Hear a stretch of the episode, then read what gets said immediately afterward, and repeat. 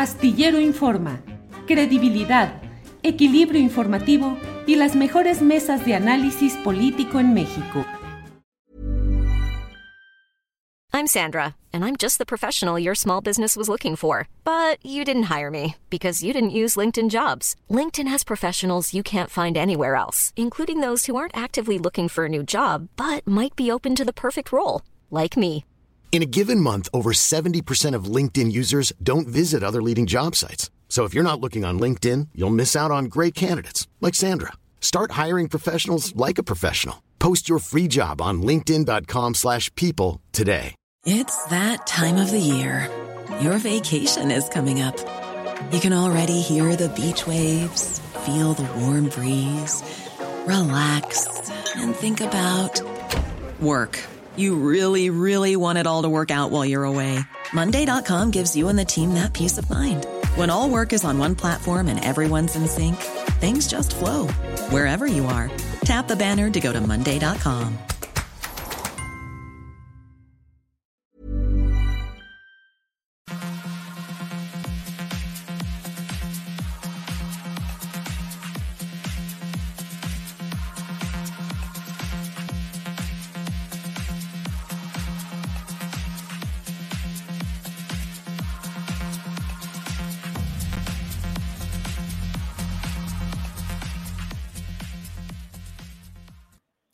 La una de la tarde, la una de la tarde en punto y ya estamos aquí en Astillero Informa. Muchas gracias por acompañarnos en este martes 12 de abril de 2022. Gracias por su compañía. Tenemos hoy un programa con toda la información interesante porque no crea, aunque estos días aparentemente deberían ser un poco de asueto, un poco de descanso informativo, la verdad es que todo está caminando con mucha fuerza, con mucha intensidad y de todo ello le vamos a dar cuenta en este programa en el cual eh, dentro de unos 15 minutos estaremos ya con el doctor Lorenzo Meyer para platicar ampliamente sobre todos estos temas políticos relevantes. Acompáñenos a esta videocátedra eh, con el doctor Lorenzo Meyer, historiador, analista político, columnista.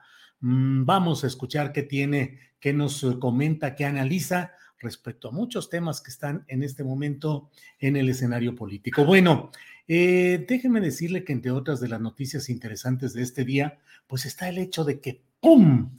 La tal pijamada, la primera pijamada que organizaba el PRI como oposición junto con panistas y con lo que queda del PRD, bueno, tampoco es para decir que lo que queda del PRI sea mucho, realmente las bancadas son minúsculas y simplemente ver el, el grupito de lo que ahora son los diputados eh, priistas eh, dando declaraciones con mucha enjundia, con su dirigente Alejandro Moreno por delante, pues nos da una idea del cambio político que ha habido en México, porque este era el partido aplanadora, el partido que avasallaba, el partido que ganaba todas las elecciones, el que tenía siempre la gran mayoría aplastante. Bueno, pues ahora los diputados opositores al partido Morena y sus aliados han tenido la oportunidad de experimentar las tácticas de la, pues casi les diría yo, de la,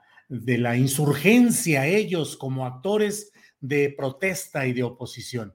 Resulta que eh, convocada para hoy la sesión plenaria de la Cámara de Diputados eh, y dado que hoy mismo estaba convocado desde temprana hora el hacer pues una manifestación alrededor de San Lázaro que se suponía podría devenir en el cierre de los accesos para que no entraran diputados que se supusiera que irían a votar contra el proyecto presidencial de reforma eléctrica, bueno, pues ante ellos los priistas montaron algo que ellos conocieron porque eh, no es la primera ocasión en la cual saben y experimentan de lo que es un cerco social o popular contra sus acciones. Durante muchas eh, ocasiones el PRI tuvo que habilitar sedes alternas, tuvo que montar operativos eh, mediante los cuales eh, se citaban en algún lugar secreto que no debería de saber nadie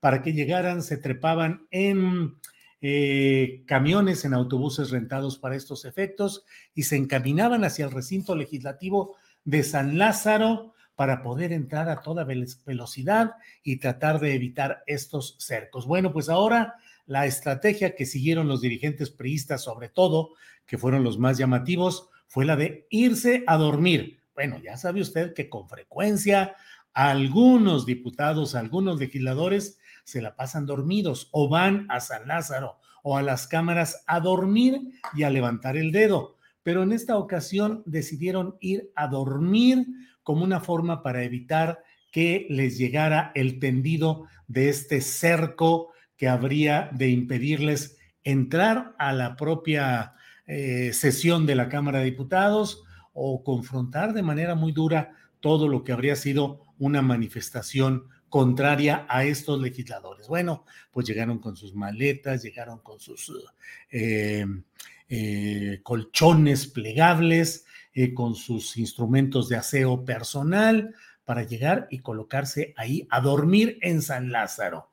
Del PRD hay un video muy famoso en el cual se ve incluso a una participante a nombre de lo que fue ese partido histórico de la izquierda electoral mexicana, diciendo, bueno, que llevaba incluso un petate, o sea, de todo iba a haber en esta pijamada con la cual pretendían eludir este cerco. Llegados que fueron ya a ese lugar, a San Lázaro, pues se toparon con que en la Junta de Coordinación Política, en Morena y sus aliados, que tienen la mayoría de los votos, que pueden virtualmente tomar cualquier decisión, decidieron contra el voto y la pretensión de el PRI, el PAN, lo que queda del PRD y Movimiento Ciudadano decidieron eh, que se pasa la sesión de este martes para el próximo eh, domingo, domingo a las 11 de la mañana. Se dice que hubo un pacto político de que no se habrá de convocar antes del domingo, que no habrá madruguete, que no habrá albazo, que no se convocará en determinado momento antes de ese mismo domingo. Estamos en presencia de qué? Pues de si esto fuera un ajedrez, si esto que estamos viendo fuera un ajedrez, pues varias de las piezas importantes habría que colocarlas con pijama, porque estamos en presencia de esto, de la batalla, de la guerra de las pijamas, porque de esta manera los opositores a la reforma eh, eléctrica del presidente López Obrador, pues pretenden instalarse en San Lázaro, poder votar y conforme a los videos que han estado emitiendo sus directivas de estas bancadas legislativas, pues están en pie de guerra diciendo vamos a votar y nada nos va a impedir y estamos cerrados, unidos, todos hemos cerrado filas para estar en contra de esta reforma eléctrica. Abre también este lapso, este paréntesis, la especulación acerca de si Morena quiere no solamente lo que dijo oficialmente, dijo que este, eh, esta posposición, este aplazamiento, era para que se socializara más la reforma concreta que afinó Morena y que, según dice Morena, incorpora cuando menos nueve de las doce propuestas de los opositores. Pero bueno, eh, no hay eh, contento, no hay una aprobación de los partidos PRI, PAN, PRD, que dicen que no es cierto, que no están incorporadas, que no es así y que van a votar en contra de la reforma eléctrica. Todo esto en el contexto de, pues usted lo sabe, las presiones de empresas extranjeras, de cabilderos, uno de ellos fue captado precisamente junto a una diputada del PRD, un cabildero representante de una empresa italiana metida en problemas eh, jurídicos y mediáticos por abusos y otro tipo de circunstancias parecidas. Bueno, pues los cabilderos, las empresas y gobiernos específicos como el de Estados Unidos presionando para que no se avance en esta votación. ¿Qué es lo que va a suceder este domingo? Ya lo veremos, pero una de las posibilidades es que en este lapso se dé algún tipo de negociación subterránea que lleve al Partido Revolucionario Institucional a dejar que algunos de sus legisladores voten, entre comillas, en conciencia y de esa manera puedan apoyar la propuesta del presidente López Obrador, de Morena y de sus aliados. Sería difícil porque el Consejo Nacional del propio PRI ordenó que no se votara positivamente respecto a la reforma, eh, la propuesta de reforma presidencial en sus términos actuales. Si los términos de arreglo y de negociación quedaran favorables para el PRI, para sus intenciones, pues tal vez podrían cambiar las cosas. ¿Qué es lo que en dado caso podría buscar el PRI? Pues algunas uh, modificaciones que ayuden a sus socios, patrocinadores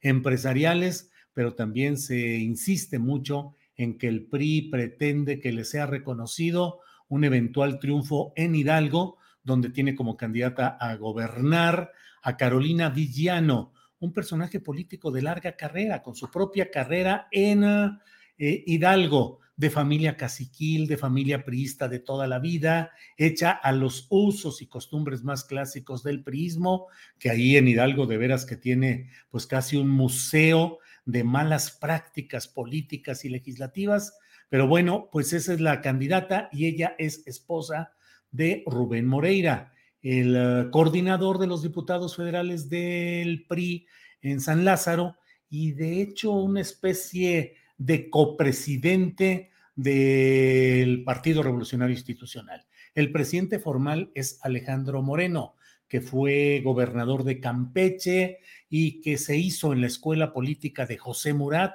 el exgobernador de Oaxaca, que ahora sigue en el poder a trasmano por la vía de su hijo Alejandro. Bueno, pues eh, Rubén Moreira, cacique de Coahuila, controlador del gobierno del estado de Coahuila, hoy está a cargo Miguel Ángel Riquelme, el propio Rubén Moreira fue sucesor de su hermano Humberto Moreira, con un breve lapso en el que hubo alguien que entró meses, Jorge Torres, fue gobernador interino, luego encarcelado porque en ese ratito, meses que estuvo, cometió los suficientes latrocinios para ser cachado en la tranza, detenido en Estados Unidos y acabó aceptando y negociando una sentencia menor.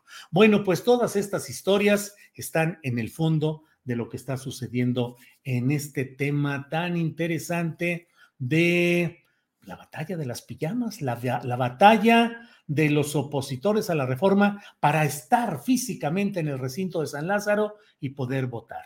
Dicen, ¿qué dicen por ahí? Verbo mata carita. Aquí la pregunta es, ¿negociación matará pijamas? ¿O a fin de cuentas las pijamas saldrán adelante en todo este proceso tan especial del cual le estoy hablando? Bueno, hay muchos uh, temas que vamos a platicar ya en un minuto, un par de minutos con el doctor Lorenzo Meyer. Les recuerdo que hoy tendremos mesa de periodistas con Arnoldo Cuellar, Temoris Greco y Daniela Barragán. Vamos a hablar pues de todo lo que hay en este escenario, en el tablero político. Bueno, pues mire, mm, déjeme ver, estamos ya puestos para poder, les comento, por cierto, que hoy a las 5 de la tarde habrá un informe de actividades del presidente López Obrador y por ello hoy no hubo conferencia mañanera de prensa. Mañana se reanuda una conferencia de prensa huerfanita, diríamos, y jueves y viernes santos no habrá conferencia mañanera de prensa. Bueno, pues mire, hay muchas cosas que platicar y qué mejor que hacerlo, ni más ni menos que con Lorenzo Meyer, que ya está aquí con nosotros. Lorenzo, buenas tardes. Muy buenas tardes, Julio. Eh, no sé si sea eh, yo la persona adecuada para comentar todas las cosas que has estado diciendo, pero en fin, vamos a hacerle la lucha. Corrige las barbaridades que haya dicho, sitúalas y yo acepto todas, Lorenzo.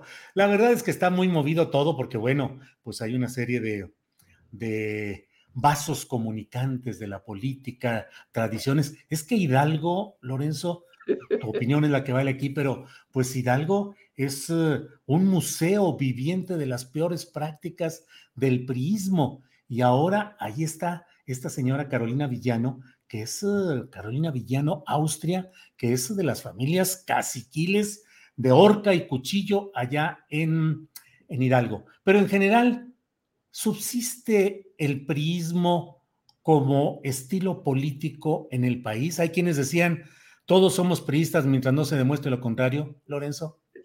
¿Te acuerdas de, eh, bueno, otra variante es todos llevamos un pequeño priista dentro?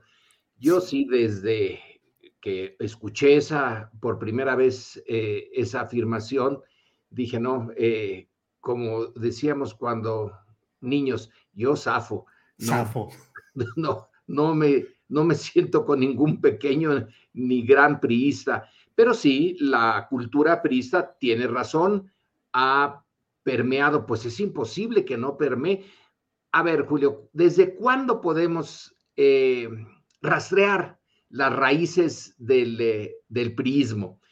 que se caracteriza, bueno, pues porque es un partido, unos le llaman dominante, otros prefiero ponerlo de manera más eh, clara, un partido de Estado, unas elecciones eh, constantes, sistemáticas, pero sin contenido, un grupo eh, relativamente compacto, no enteramente cerrado, abierto a, la, a cierta permeabilidad social y, política, pero muy disciplinado, muy disciplinado en relación al centro del poder. El centro del poder era al principio Plutarco Elías Calles y luego ya el presidente. ¿Desde cuándo eh, está esta cultura y esta forma de hacer política? no es cuando nació el PRI en 1929. Yo creo que su origen realmente está en el porfiriato. El porfiriato tiene ya muchas de las características que luego toma el gobierno eh, y el sistema que surge de la Revolución Mexicana. Pero ya tiene, tiene siglo y tantos, así que sería eh, inimaginable que no hubiera dejado alguna escuela.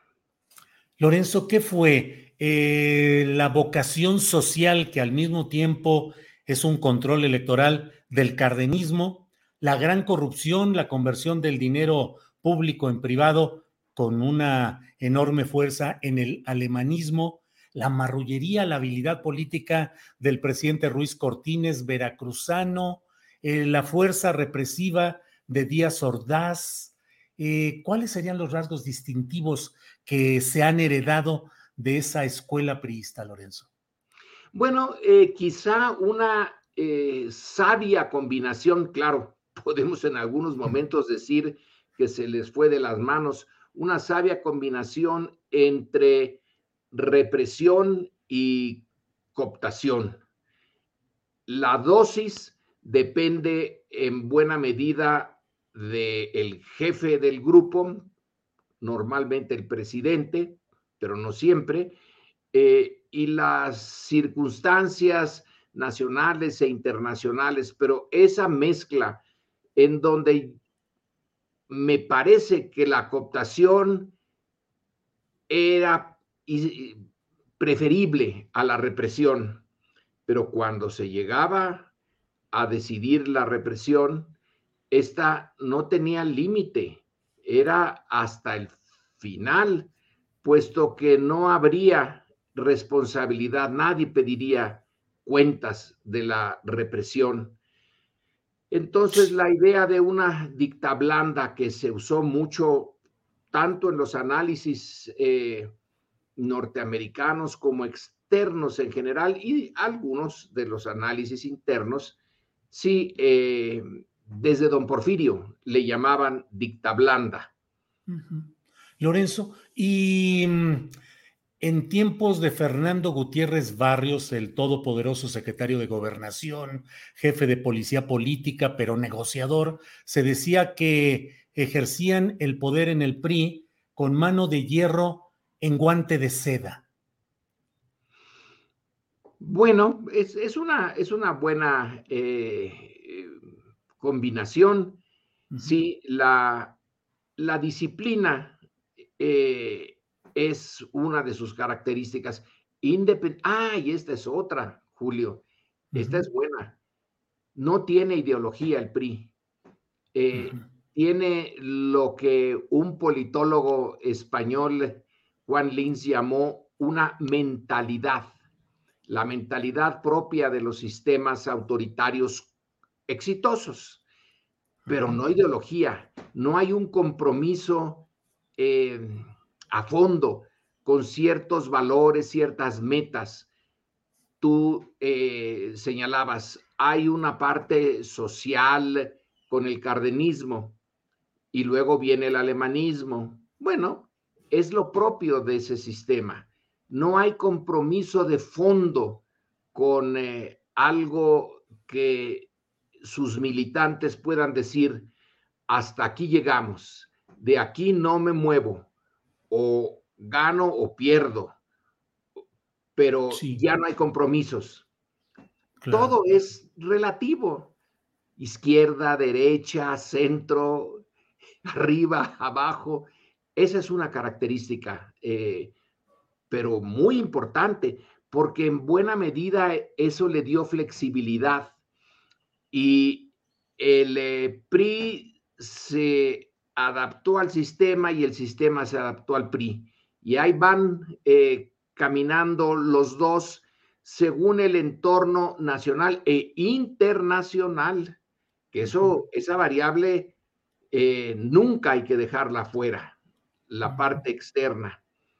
Pero comparémoslo con eh, sistemas muy inflexibles, los sistemas totalitarios como la Unión Soviética o el nacionalsocialismo alemán, eh, ahí eh, la falta de flexibilidad eh, fue una de las razones por las cuales fracasaron. Y en los sistemas, también esto viene del INSE, en los sistemas muy ejemplarmente abiertos y plurales, digamos Inglaterra o Estados Unidos, también hay ciertos puntos, bueno, por lo menos antes de Trump, eh, que parecían inamovibles. Eh, luego también se flexibilizaron. Sí. Pero nosotros eh, hemos pasado por un sistema que era la mar de flexible y eso le ayudó a sobrevivir. Em, te propongo que brinquemos ahora a la realidad actual. Los opositores a los resultados del ejercicio de revocación de mandato presidencial dicen que en realidad se demostró que Morena es el nuevo PRI, que hubo acarreo, que hubo una elección de Estado, que se utilizaron los recursos asistenciales para controlar a los votantes. ¿Qué opinas del ejercicio revocatorio en sí y de estos señalamientos de que se estaría en presencia pues de un manejo eh, al estilo priista? ¿Por qué no empezamos por esto último? Porque es un, me hace sonreír realmente eh, no, tiene, no tiene sentido eh, profundo esa afirmación, pero aceptable desde su óptica para justificar lo que desde otra visión puede parecer muy difícil de aceptar si no se quiere decir fue una derrota. Esta situación, el PRI es resultado, pero inevitable quizá, de una de la revolución. Y las bases que hicieron surgir al PRI estaban montadas en la fuerza y el ejército eh, fue el eh, sostén antes del PRI de quienes después harían el PRI. Pero el PRI es irrepetible las circunstancias de ese México rural, eh, de un México que no tenía muchas comunicaciones y que los medios de informarse de lo que pasaba en el resto del país y del mundo, pues eran muy precarios. ¿Cuántas cosas más podemos decir que resulta absurdo decir que es el PRI de ahora? Eso de elección de Estado cuando el INE, que es parte del Estado, está del otro lado, el PRI tenía el control de todo. Como tú señalas bien con eh, Gutiérrez Barrios, controlaba todo el proceso electoral. Ahora hubo una, eh, un juego, eh, un juego propio del pluralismo. así que eh, el acarreo, vaya, el acarreo, es que hay, digamos, hay grados. Puede ser que sí, tú encuentres ejemplos de acarreo. Para empezar, el de la camioneta del propio presidente de Morena, pero en el PRI se acarreaban por miles, pongámoslo de personas o de toneladas o de camiones o de trenes o de todo. Entonces, eh, no tiene mucho sentido. Eh, el PRI es irrepetible, para bien y para mal. Eh, pero es producto de una época muy, muy peculiar de México. El resto de América Latina no tuvo revoluciones al principiar el siglo XX. La tuvo hasta que llegó la, eh, la cubana ya bien entrado el siglo. Entonces hay algo muy propio de México, de su sistema, eh, de su historia, que eh, se coagula en, el PRI, pero decir que es el nuevo PRI son ganas de, pues de no pensar mucho, ¿verdad? Y de lanzar una idea que a ver si pega eh, como justificación de lo que pasó. Ahora, ¿qué es lo que pasó? Eh, yo veo eh, con Cepeda Patterson que tú puedes aquí tomar el, el vaso medio lleno medio vacío de las dos partes y decir, caramba, fíjense nada más que votaron muy pocos. No, no, no, no, el padrón es enorme y votaron muy pocos. Y tú puedes decir, pero fíjense que los que votaron eh, el eh, domingo en favor de que permanezca Andrés Manuel son más de los que votaron por el PRI, por el PAN o por cualquiera de las otras opciones en el 2018.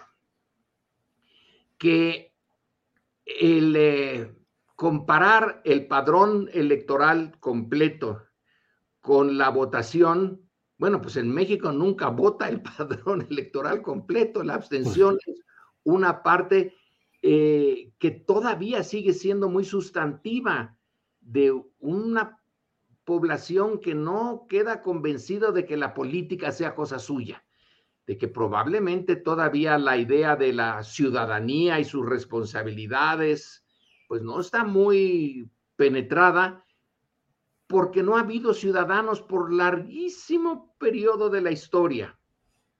Entonces, la, eh, como diría el dicho campesino, que a mí me gustan mucho, la burra no era arisca, los palos la hicieron.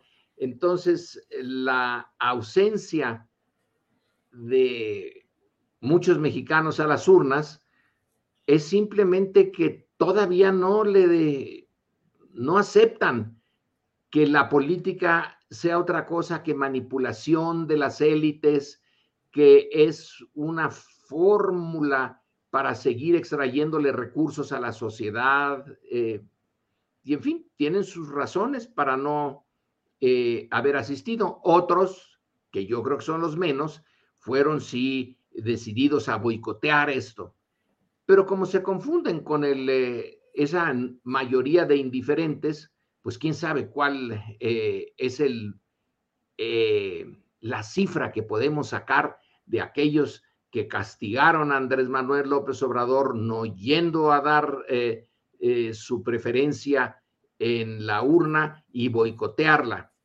Se puede decir que la boicotearon también porque no les quedaba otra, porque sabían que iban a perder entonces, es mejor dejarla el resultado como está ahora y decir que poquitos fueron a votar, que insistir en ir a votar y que ganara el no, no tenemos confianza en el presidente y hay que quitarlo. Lorenzo, eh, sí, perdón. Lorenzo, antes de que entráramos a esta pregunta, te escuché decir que estos opositores parecería que tienen ganas de no pensar mucho. ¿Crees que la oposición mexicana como que no tiene ganas de pensar mucho y recurre a las explicaciones simplistas o facilonas? Pues no tiene eh, ganas de pensar mucho porque si lo pensara con más profundidad, se daría cuenta eh, que esa oposición está montada en un México que ya está, digamos, fuera de tiempo, que explotaron mucho su posición privilegiada en el sistema autoritario, que la clase media y las clases altas mexicanas en una proporción bien importante son producto de la antidemocracia, de haber eh, hecho de la política un asunto de los muy pocos y un buen negocio. Entonces, la idea, yo vuelvo a una, eh, creo que lo comenté contigo, eh, de un politólogo norteamericano que le da mucha importancia al concepto de que la derecha reciente es muy sensible y muy resentida al hecho de que actores que antes estaban subordinados, digamos la parte plebeya de la sociedad, empiece a surgir como una fuerza política eh, en su propio, por su propio derecho y con sus propios reclamos. Y esa parte aunque el sistema económico sigue siendo básicamente lo que ha sido eh, por mucho tiempo y un sistema eh, económico muy volcado hacia darle ventajas al que tiene el control del capital y no al trabajador, aunque no ha habido un cambio económico sustantivo en la relación de entre las clases, el hecho nada más de que ahora se llame a los que antes su obligación era estar tranquilos. Si el PRI los llamaba a votar, a subirse al camión, a la torta, al refresco y quizá unos dineros, pero que ahora anden teniendo la pretensión de ser también eh, factor político importante como las clases medias o las clases altas, eso molesta mucho a un sector que podemos identificar como la, eh, la derecha. Y creo que esa parte no la quieren pensar. Tienen que tener eh, la explicación en el autoritarismo de Andrés Manuel, en que se usaron recursos del Estado, en que eh, hubo discursos eh, de eh, Sheinbaum y que se violó la veda, que sí, obviamente sí hubo eso, y que aún el secretario de gobernación andaba allí presumiendo de que aunque hubiera veda, él estaba ya metido en el proceso político de un Estado, pero eh, la influencia de esos factores es mínima. Eh, esta vez es lo, más, estos últimos años, desde 18 y lo que viene, sigue después de 2018, es ya otro México. Sigue siendo difícil eh, la ciudadanía, pero ya no hay explicaciones fáciles.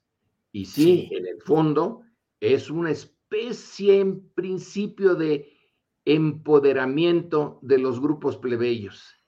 Y aceptar eso es más fácil las otras explicaciones, Julio. Lorenzo, mm, después de esto, el propio presidente de la República ha insistido, ha reiterado que enviará su iniciativa de reforma electoral. No hay mucha, no hay añadidos a lo que ya sabíamos, la idea de elegir por voto directo a los magistrados electorales y a los consejeros electorales, eliminar los plurinominales. ¿Crees que la reforma eh, que plantea el presidente López Obrador esté en un momento propicio, que este sea un momento cuando están los ánimos tan encendidos y tan encarrerados rumbo a la sucesión presidencial, ya todo ¿qué elementos podríamos esperar que hubiera que incentivaran el interés popular de decir, ahora sí tenemos una gran reforma electoral? Va a ser difícil. Y en realidad, Julio, yo preguntaría, ¿cuál es el momento propicio? Siempre, siempre habrá pugnas, siempre eh, habrá un choque, a veces un poco más eh, abierto que en otras, pero la división de, clases, de opiniones, de intereses, de regiones, de género, de edad, etcétera, la política es eh, conflicto que todos esperamos, bueno, no todos, pero muchos esperamos que sea un conflicto dentro de límites. Pero no hay un momento, eh, a mi juicio, realmente ideal cuando todo esté anestesiado. Vamos a esperar que el cuerpo político se quede anestesiado, esté en la plancha eh, y el, eh, los líquidos lo dejen anestesiado, hacemos la reforma y ya luego lo despertamos y va a decir, bueno, pues ya ni modo, ya se hizo la reforma. No, va a estar esto muy complicado. La idea de una elección de los eh, eh, encargados de validar los procesos electorales es eh, muy complicada, depende de cómo se, se formule y va a haber problemas, va a haber quien le encuentre desde luego los peros nosotros sabemos qué es lo que no nos gusta del INE. A mí no me gustan muchas cosas, que por cierto, la oposición dijo que el INE había tenido una, eh, eh, conducta gloriosa, que se reivindicó, que se relegitimó, que todo le salió bien al INE, que es un triunfo. Yo lo oí, ¿verdad? Es un triunfo del INE, de nadie más, o casi de nadie más. Pero eh, si al INE de hoy, que viene, viene porque el origen es eh, duro de quitárselo, viene de un esfuerzo por aminorar la eh, democratización del sistema cuando ya era imposible sostener la antigua fórmula después de las fraudes del 1988. Eh, Entonces hay como una, una guerra de retaguardia. Se dan algunas concesiones, pero se mantiene la esencia de controlar al eh, IFE y luego al INE. Esa, e, ese pasado inmediato no se ha eh, podido, no se puede eliminar. Entonces hay una sospecha sobre el IFE-INE pero ¿cómo modificarlo? Por la vía electoral, pues la vía electoral eh, no me queda claro a mí, eh, y no sé si a alguien le quede ya muy claro, pero ¿qué tipo de elecciones eh, pueden llevar a una composición diferente? Lo que idealmente querríamos son ciudadanos que estén muy avesados en los temas electorales, que tengan una visión eh, muy completa de México y del mundo, de los sistemas eh, mundiales, y que sean honestos, que estén eh, con una vocación nada más por el bien de México, que quién sabe cuál es el bien de México, porque cada quien tiene una idea diferente de cuál es el bien del país, pero en fin, ese tipo de, de ciudadanos desinteresados, de casi, digamos, como eh, diría eh, eh, Platón, de reyes filósofos o de consejeros filósofos, que no les interesa los brillos de este mundo, sino les interesa solo la verdad. ¿Encontraremos a esos ciudadanos, Lorenzo? ¿Tú qué dices, Julio? Pues debe de haber algunos ciudadanos que más o menos cumplan con ese perfil, pero dar con ellos por la vía electoral, pues va a estar, también se puede viciar la vía electoral. Eh, sí, porque que sean probos y que sean destacados y además que ganen elecciones y lo ganen en el voto popular haciendo campaña, no me los imagino, Lorenzo. Pues yo tampoco, pero, pero este, eh, ese sería el ideal, ¿no? Eh, pero pues eso lo traemos desde hace, eh, sí, desde Platón, desde hace 2500 años. Platón nos decía una cosa interesante, aquel dedicado a la búsqueda de la verdad, de las grandes ideas, etcétera, que lo haga en serio, no puede interesarse en la política. Pero a la vez, para tener una buena política, se necesita tener al frente ese tipo de personas. Eh, él no nos solucionó el dilema, nos dijo cuál era el ideal de la persona que tuviera responsabilidades políticas pero también nos dijo, hay que obligarlos a ser eh, políticos. Ellos no van a querer porque no es el mundo del honor y del poder el que les interesa. Es un mundo superior, según Platón. Es un mundo de la búsqueda de la esencia de la vida, de la verdad. Pero esos debían de ser los políticos. Ahora, no van a querer, hay que obligarlos. Nunca salió de ese dilema. Y no creo que nosotros demos la salida. Sí. Lorenzo, de mm, cómo ves todo este proceso de la iniciativa presidencial de reforma eléctrica desde la mexicanización de la industria con Adolfo López Mateos como presidente de la República, Antonio Ortiz Mena como secretario de Hacienda, hasta ahora, pues ha sido un trayecto muy accidentado, lleno de mm, privilegios para industrias, un manejo discrecional de la riqueza eléctrica mexicana para favorecer ciertos proyectos hasta llegar a la etapa peñista de reformas que significaron desde mi punto de vista repartir esta riqueza al mejor postor, siempre con ánimos redituables para este grupo, esta camarilla peñista. Pero hoy pareciera que está entrampada, pareciera que se ha producido un cierre de filas pues eh, inusitado entre los opositores,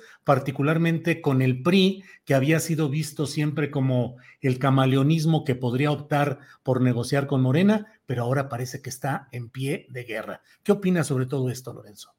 Mira, eh, yo lo veo, pues es inevitable mi sesgo, yo lo veo con una visión eh, histórica. ¿Cómo fue que se produjo la nacionalización de la industria eléctrica?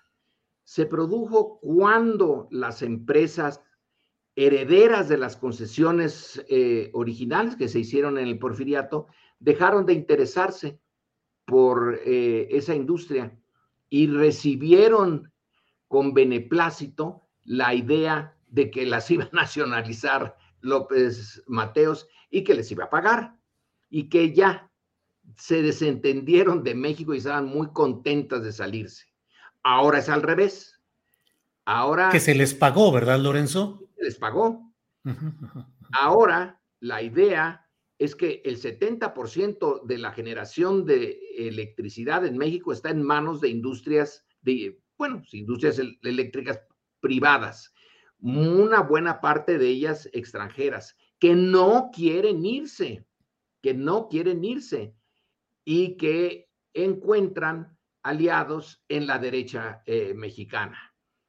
Eh, esa derecha señala, es que son muy eficientes y ellos nos darán eh, energía limpia, casi sin pecado concebida, sino venida del cielo, de los ángeles. En cambio, el gobierno tiene una historia negrísima de corrupción y de que sus energías, eh, al menos parcialmente, están eh, generadas de manera sucia en un mundo en que ya estamos listos para proteger a la naturaleza hasta con nuestra vida. Entonces, son dos situaciones muy distintas. La de López Mateos fue muy fácil comparado con esta, porque aquí hay muchos millones de dólares en juego y allá no.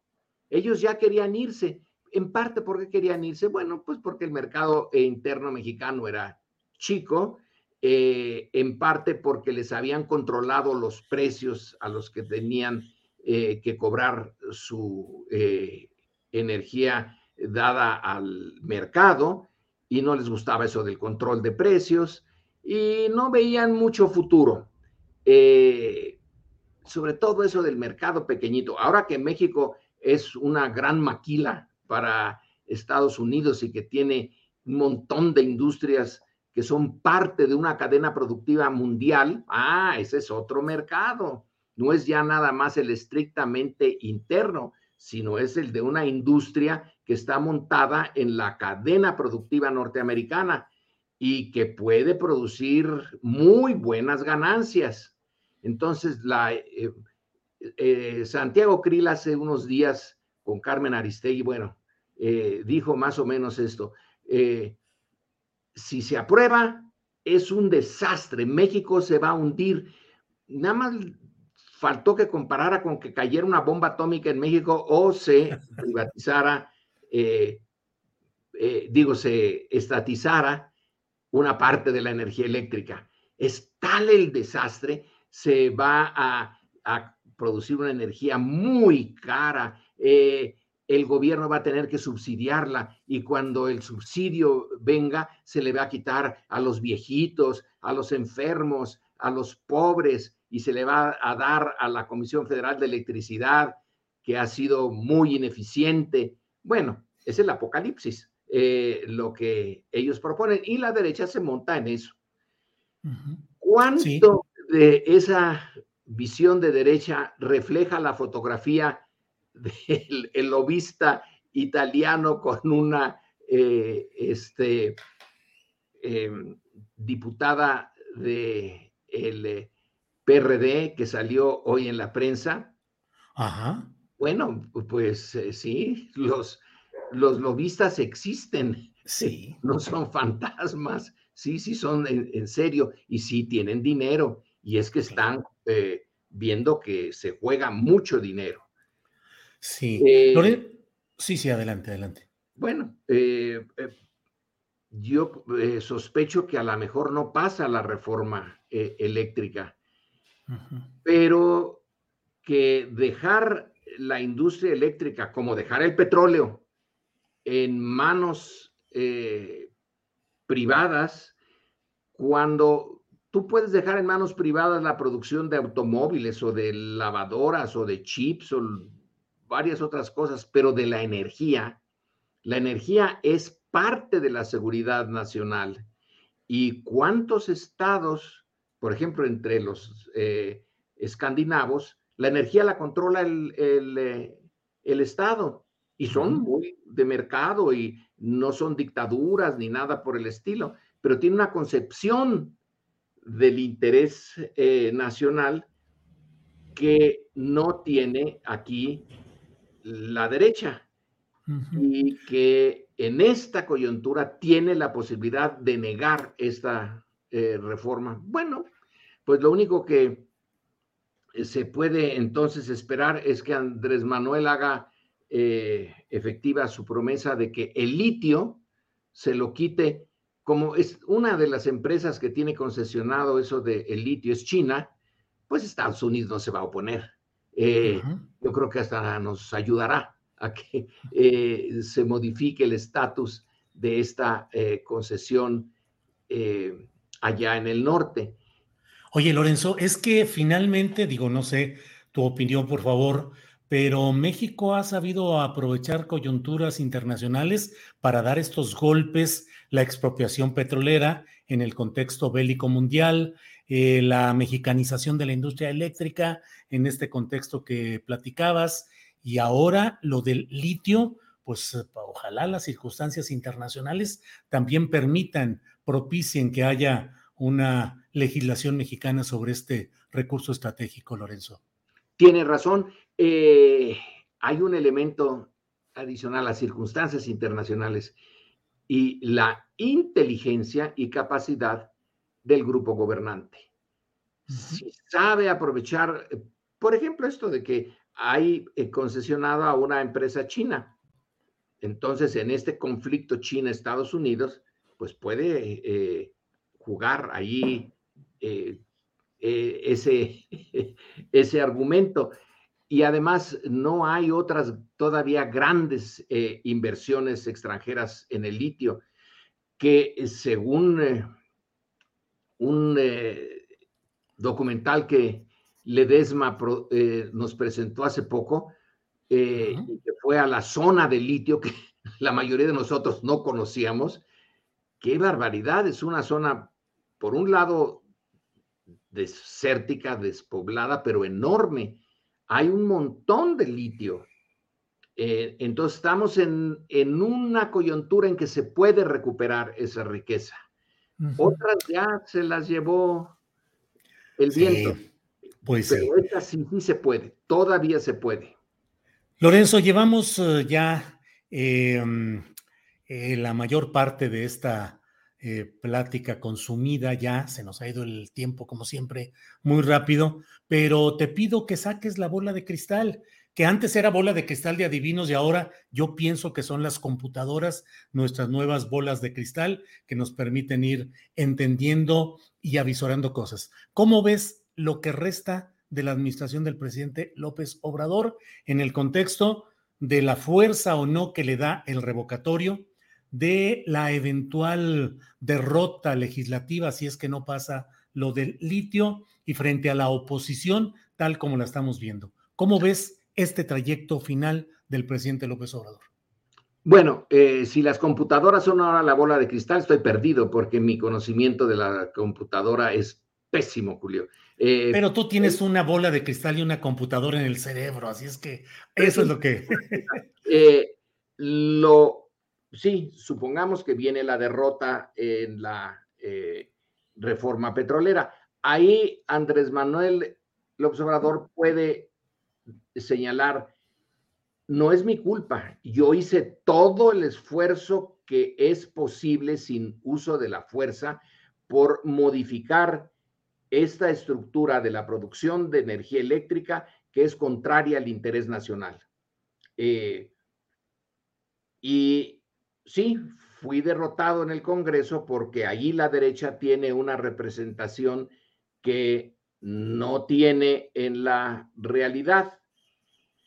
Cuando venga el, eh, el momento de hacer ya la decisión para 2024 y que conste, ¿te acuerdas, Julio, de ese, esa etapa en que la oposición dijo, no, él se va a reelegir, es ya el proyecto de una eh, reelección y de una dictadura, etcétera, y Chávez, bueno, ahora ya no usan eso porque ya quedó claro que no, no se va a reelegir, pero puede eh, usar el discurso de que, miren, lo que estaba en mis manos, puse todo el esfuerzo, y se logró, vean el aeropuerto, el tren Maya, el, eh, el interoceánico, etcétera, etcétera. Pero aquí la fuerza de la derecha junto con la fuerza del capital extranjero impidieron darle forma a una eh, industria eléctrica que quede bajo el control del el máximo representante en la medida en que representa al grueso de los mexicanos, que sería el gobierno. Eh, el mercado no lo representa. El mercado es muy eficaz para muchas cosas, pero no para representar, sobre todo a los que no tienen dinero. Eh, entonces, puede usar eso eh, como parte de su discurso. Y sí, sí tiene una base electoral interesante, se mostró, esa eh, capacidad eh, en este em, ejercicio revocatorio que la oposición no quiso meterse en él porque no la tiene. Entonces, eh, no le quedó más que hacer de una carencia una virtud. Si no tengo capacidad de movilizarlos para que voten en contra del revocatorio, y que digan que se vaya Andrés Manuel, porque no se puede. Entonces digo que como no se presentaron en las urnas, pues están en contra. Pero eso es también una fantasía. Entonces sí hay una base dura, sigue manteniendo una base dura y esa base dura le renovó la confianza. Hay algo de eh, creación de un poder que tiende a disminuir en el sexenio. Todos los sexenios va disminuyendo poco a poco y a veces muy rápido, a veces no, eh, la legitimidad del gobierno. Aquí hay algo de eh, enfrentarse al electorado y renovar eh, la confianza de su base dura. Sí. Entonces, capacidad para suponer que en el 24 quien siga el proyecto de Andrés Manuel o diga que sigue, va a seguir el proyecto de Andrés Manuel, tenga posibilidades de triunfo en las elecciones. No se le viene el mundo encima porque la reforma eléctrica no pase. Ya eh, tiene la reforma petrolera y ese recurso, el petróleo, sí, ya lo tiene eh, el gobierno y cuando venga la inauguración de, la refinería va a quedar más claro. Lorenzo, pues gracias por esta oportunidad de platicar. Solo te pido que nos digas si crees que estamos irremediablemente condenados a que esta oposición, así como la vemos desde mi punto de vista, sin programa, sin un buen análisis, sin un buen mapa político y sin liderazgo, se encamina al final de este sexenio, sexenio de cinco años y diez meses, pero se encamina hacia ese final, pero ¿qué riesgos implica el que no haya una construcción eficaz de esa oposición en el juego democrático, Lorenzo? Bueno, eh, una posibilidad sí es la que tú pintas, la otra posibilidad es que al no dar resultado, el liderazgo de los varios, que las varias cabezas del liderazgo, porque es como Medusa, ¿no? Tiene muchas eh, cabezas, pues tenga finalmente que modificarse y alguien llegue a eh, llenar un vacío de liderazgo, porque no hay un, un Claudio X González o cualquiera de los dos Claudios no da para ser el, eh, el líder de la, de la oposición, da para alguien que tiene mucho dinero y que lo va a usar, pero alguien con ideas, eh, ideas atractivas para el grueso de los mexicanos. Pueden ser atractivas para los conservadores, la derecha, sí, sí, es muy atractivo eh, el eh, Claudio X y, bueno, el, líder del PAN, francamente, no da para mucho. Los líderes del PRI actuales, pues tampoco, así como brillantes, mm, no los veo, pero puede surgir, puede surgir como parte de la crisis. Las crisis son oportunidades. Entonces ahí debe la oposición de decir, estamos en crisis, es una oportunidad, vamos a buscar eh, a otro tipo de figuras y otro tipo de discursos. Les da tiempo, Julio, todavía tiene tiempo. ¿sí? Que recurren a buscadores de talentos presidenciales. Algo así. Con una lámpara de Diógenes, pero sí. Eh, hay que encontrar la lámpara primero. Primero.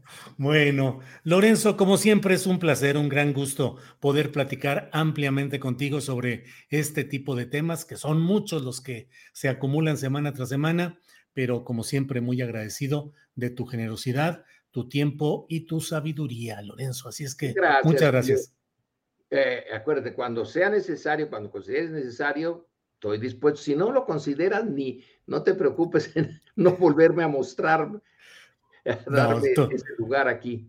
Buenas tardes, Julio. Buenas tardes, lo sabes bien, siempre bienvenido y siempre aquí hay un espacio para tu conocimiento que nos peleamos porque estés aquí con nosotros. Así es que gracias, Lorenzo, y seguimos en contacto. Gracias. Seguimos en contacto, Julio.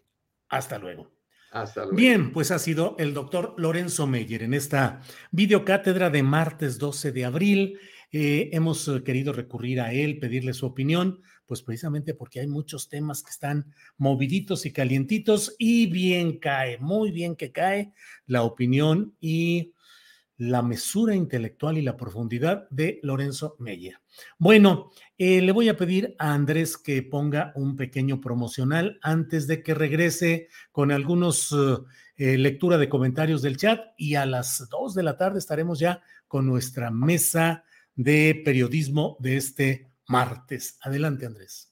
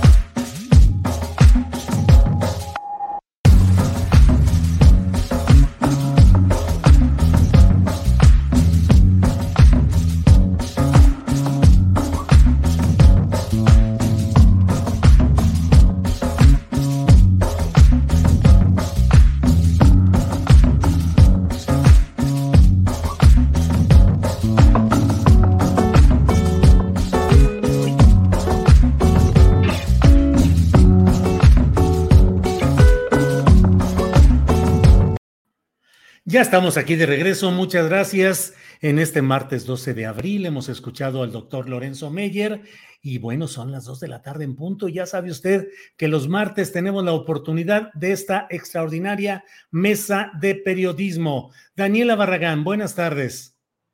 Hola, hola Julio, muy buenas tardes. Buenas tardes Arnoldo, Temoris. Muchas gracias por la invitación otra vez. Ya le estoy quitando acá el lugar al maestro Arturo Rodríguez. Lo andamos, lo andamos, anda en otras tareas y en otras, anda en muchas actividades, pero siempre con el gusto de que estés con nosotros, Daniela. Yo, le cuido el changarrito. Sí, tú le cuidas el changarro. Arnoldo Cuellar, buenas tardes. No, pues, eh, hola Julio, buenas tardes. Dani es como ese suplente al que le das una oportunidad de repente y empieza a anotar goles, mano, y a ver qué pasa con el titular, porque no, problemas para el entrenador, ¿no? Saludos a Greco, estrenando eh, look óptico. Buenas tardes, Temoris. Pues sí, pues todavía no, no acabo de, recuperarme, así es que bueno, pues sigo en esto. Pero hola, hola, qué, qué gusto, Julio, Daniela, Arnoldo, estar con ustedes otra vez. Gracias. A mí se me hace que de los eh, cuatro, a mí me da la idea de que Arnoldo es quien sí iba a pijamadas. Arnoldo, ¿ibas a pijamadas y cuál recuerdas así especialmente? If you thought the only way to get a more defined jawline with natural looking results was through surgery, think again. Juvederm Volux XC is a non surgical injectable gel filler that improves moderate to severe loss of jawline definition and can help you achieve natural looking results with little downtime. Even better, this improved definition lasts up to one year with optimal treatment. No maintenance required. Improve jawline definition for a smooth, sculpted look with Juvederm Volux XC. For important safety information and to find a licensed specialist, visit juvederm.com. That's J U V E D E R M.com. Not for people with severe allergic reactions, allergies to lidocaine, or the proteins used in Juvederm. Common side effects include injection site redness, swelling, pain, tenderness, firmness, lumps, bumps, bruising, discoloration, or itching. There's a risk of unintentional injection into a blood vessel, which can cause vision abnormalities, blindness, stroke, temporary scabs, or scarring. Talk to a licensed specialist to find out if it's right for you. Hey, I'm Ryan Reynolds. At Mint Mobile, we like to do the opposite of what Big Wireless does. They charge you a lot, we charge you a little. So naturally, when they announced they'd be raising their prices due to inflation, we decided to deflate our prices due to not hating you. That's right. We're cutting the price of Mint Unlimited from $30 a month to just $15 a month. Give it a try at mintmobile.com slash switch. $45 upfront for three months plus taxes and fees. Promo rate for new customers for limited time. Unlimited more than 40 gigabytes per month. Slows. Full terms at mintmobile.com. Pum, pum, pum. Micrófono, micrófono. Te digo que ya más grandecito. Ya Sí, más sí. grandecito. Oye, a ver, eso ya está más complicado. En, en Guanajuato acaba de pasar esta fiesta del Viernes de Dolores. Entonces la costumbre era, y bueno, pues, es una ciudad universitaria, que el jueves en la noche te amaneces para ir a, a- a esta fiesta donde intercambias flores y la gente llega ahí todavía con algo de aliento de la noche anterior. Entonces esa era una buena pijamada, por ejemplo, cuando estudiábamos, ¿no? Mm. Daniela, pijamada, ¿has participado en alguna? ¿Recuerdas alguna? Pues con las amigas para echar chisme, este, pintarnos las uñas y todo eso. Esas eran la- las pijamadas de comadres, pues. De Caguamas. ¿no? Sí, ¿De también. qué? Pero no lo quería decir. Pues No, sí, eh, puro, puro spa, pero ya, ya le añadieron las caguamas. eso. Temoris, ¿pijamadas? ¿Sirven de Pues- algo las pijamadas? Pues yo con gente buena onda, porque esos que se estaban juntando en San Lázaro, la verdad les hicieron el favor de desactivarle su pijamada, así a poner muy fea. Bueno, pero están pensando en hacerla para el próximo sábado. Eh, Temoris, ¿cómo ves todo este proceso de lo que ha sido la, mm, pues esta batalla por la reforma eléctrica? Cabildero a un lado de una diputada del PRD en pleno San Lázaro, eh, la convocatoria a sesión hoy que se pospuso para el sábado, la llegada de los priistas con sus eh, mochilas rodantes, sus eh, equipos de aseo personal para instalarse en San Lázaro. ¿Cómo has ido viendo esta evolución? Y preguntarles a los tres, comienzo también contigo, Temoris, si creen que esta eh, aprobación de la reforma eléctrica está realmente en riesgo. Temoris. Pues mira, este, me, me voy, me voy sobre el tema de lo del cabildero famoso, Paolo Salerno. Eh, estaba vi- viendo la, la sección de, de chismes políticos del Universal bajo reserva. Eh, le, dedicó un espacio hoy y pare- parece que él es, entre otras cosas, o sea, él es el, coordinador de la Comisión de Energía del Parlamento italiano, está en, eh, representa a organizaciones de, la, industria y además, según bajo reserva, es asesor del PRD. Y, y- y esto sí me llamó un montón la, la atención. ¿Qué son los cabilderos? Porque yo creo que mucha gente no lo tiene tan presente.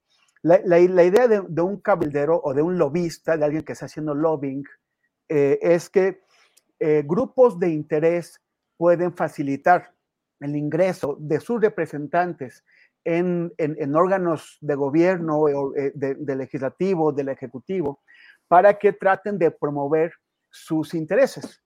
Y, y la, la manera de, de- de- de promover esos intereses, pues en principio sería pues explicando por qué eh, tal industria tiene razón en, en- tal, en tal posición, pero con frecuencia lo que hacen en realidad es tráfico de influencias. Y lo que, y lo que están haciendo es tratar de comprar, o sea, ese es un, el, el recurso más utilizado que tienen los cabilderos, es ofrecerles a los legisladores o a los funcionarios públicos algún tipo de prebenda a cambio de su apoyo para que puedan pues eh, eh, promover los intereses de la industria de- de- del cabildero. Esto, es, pu- eh, esto se hace, por ejemplo, en Estados Unidos frecuentemente a cambio de enormes donaciones.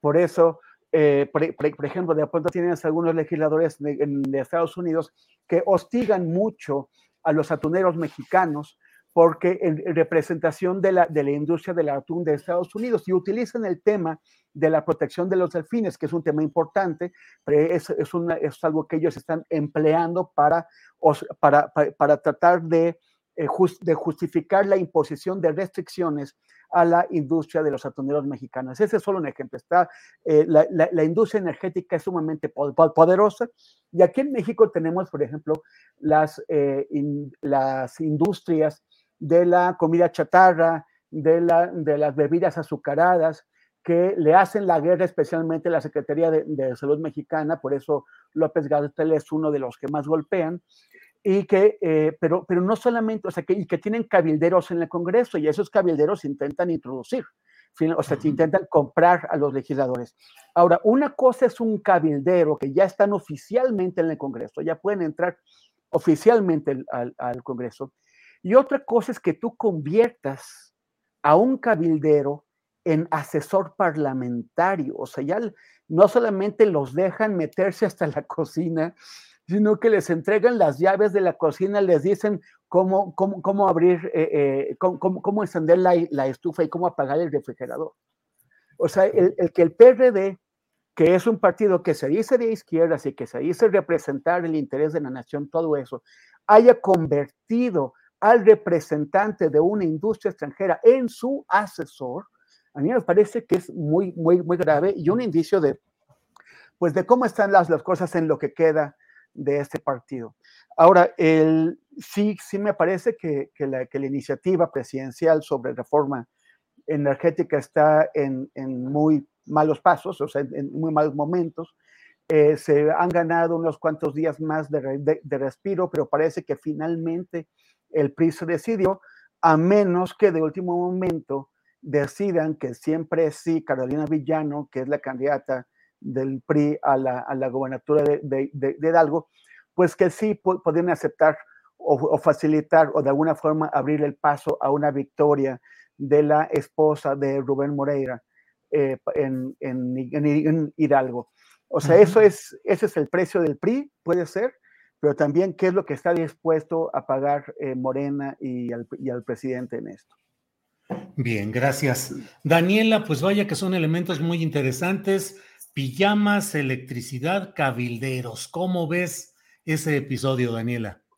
Eh, yo añadiría a, a, lo que estaba comentando el maestro Temoris ahorita, o sea, de, de, hablar que hay un padrón de cabilderos. Esto nos dice que es una figura que no es ilegal, que, y que por lo tanto tiene eh, pues algunas reglas que cumplir, entre ellas es la transparencia. Entonces, si justo eh, PRI, PAN y PRD tienen, o sea, han sido de los partidos que contratan eh, a consultorías privadas para que les den cursos de transparencia, eh, pues no sé si el PRD siga teniendo un, un poco más de, de, fuerza, pero sí la alianza tendría que pues salir a dar información, ¿no? Porque, insisto, han pagado millones y durante mucho tiempo por cursos de transparencia. Entonces, decir efectivamente qué estaba haciendo este señor italiano.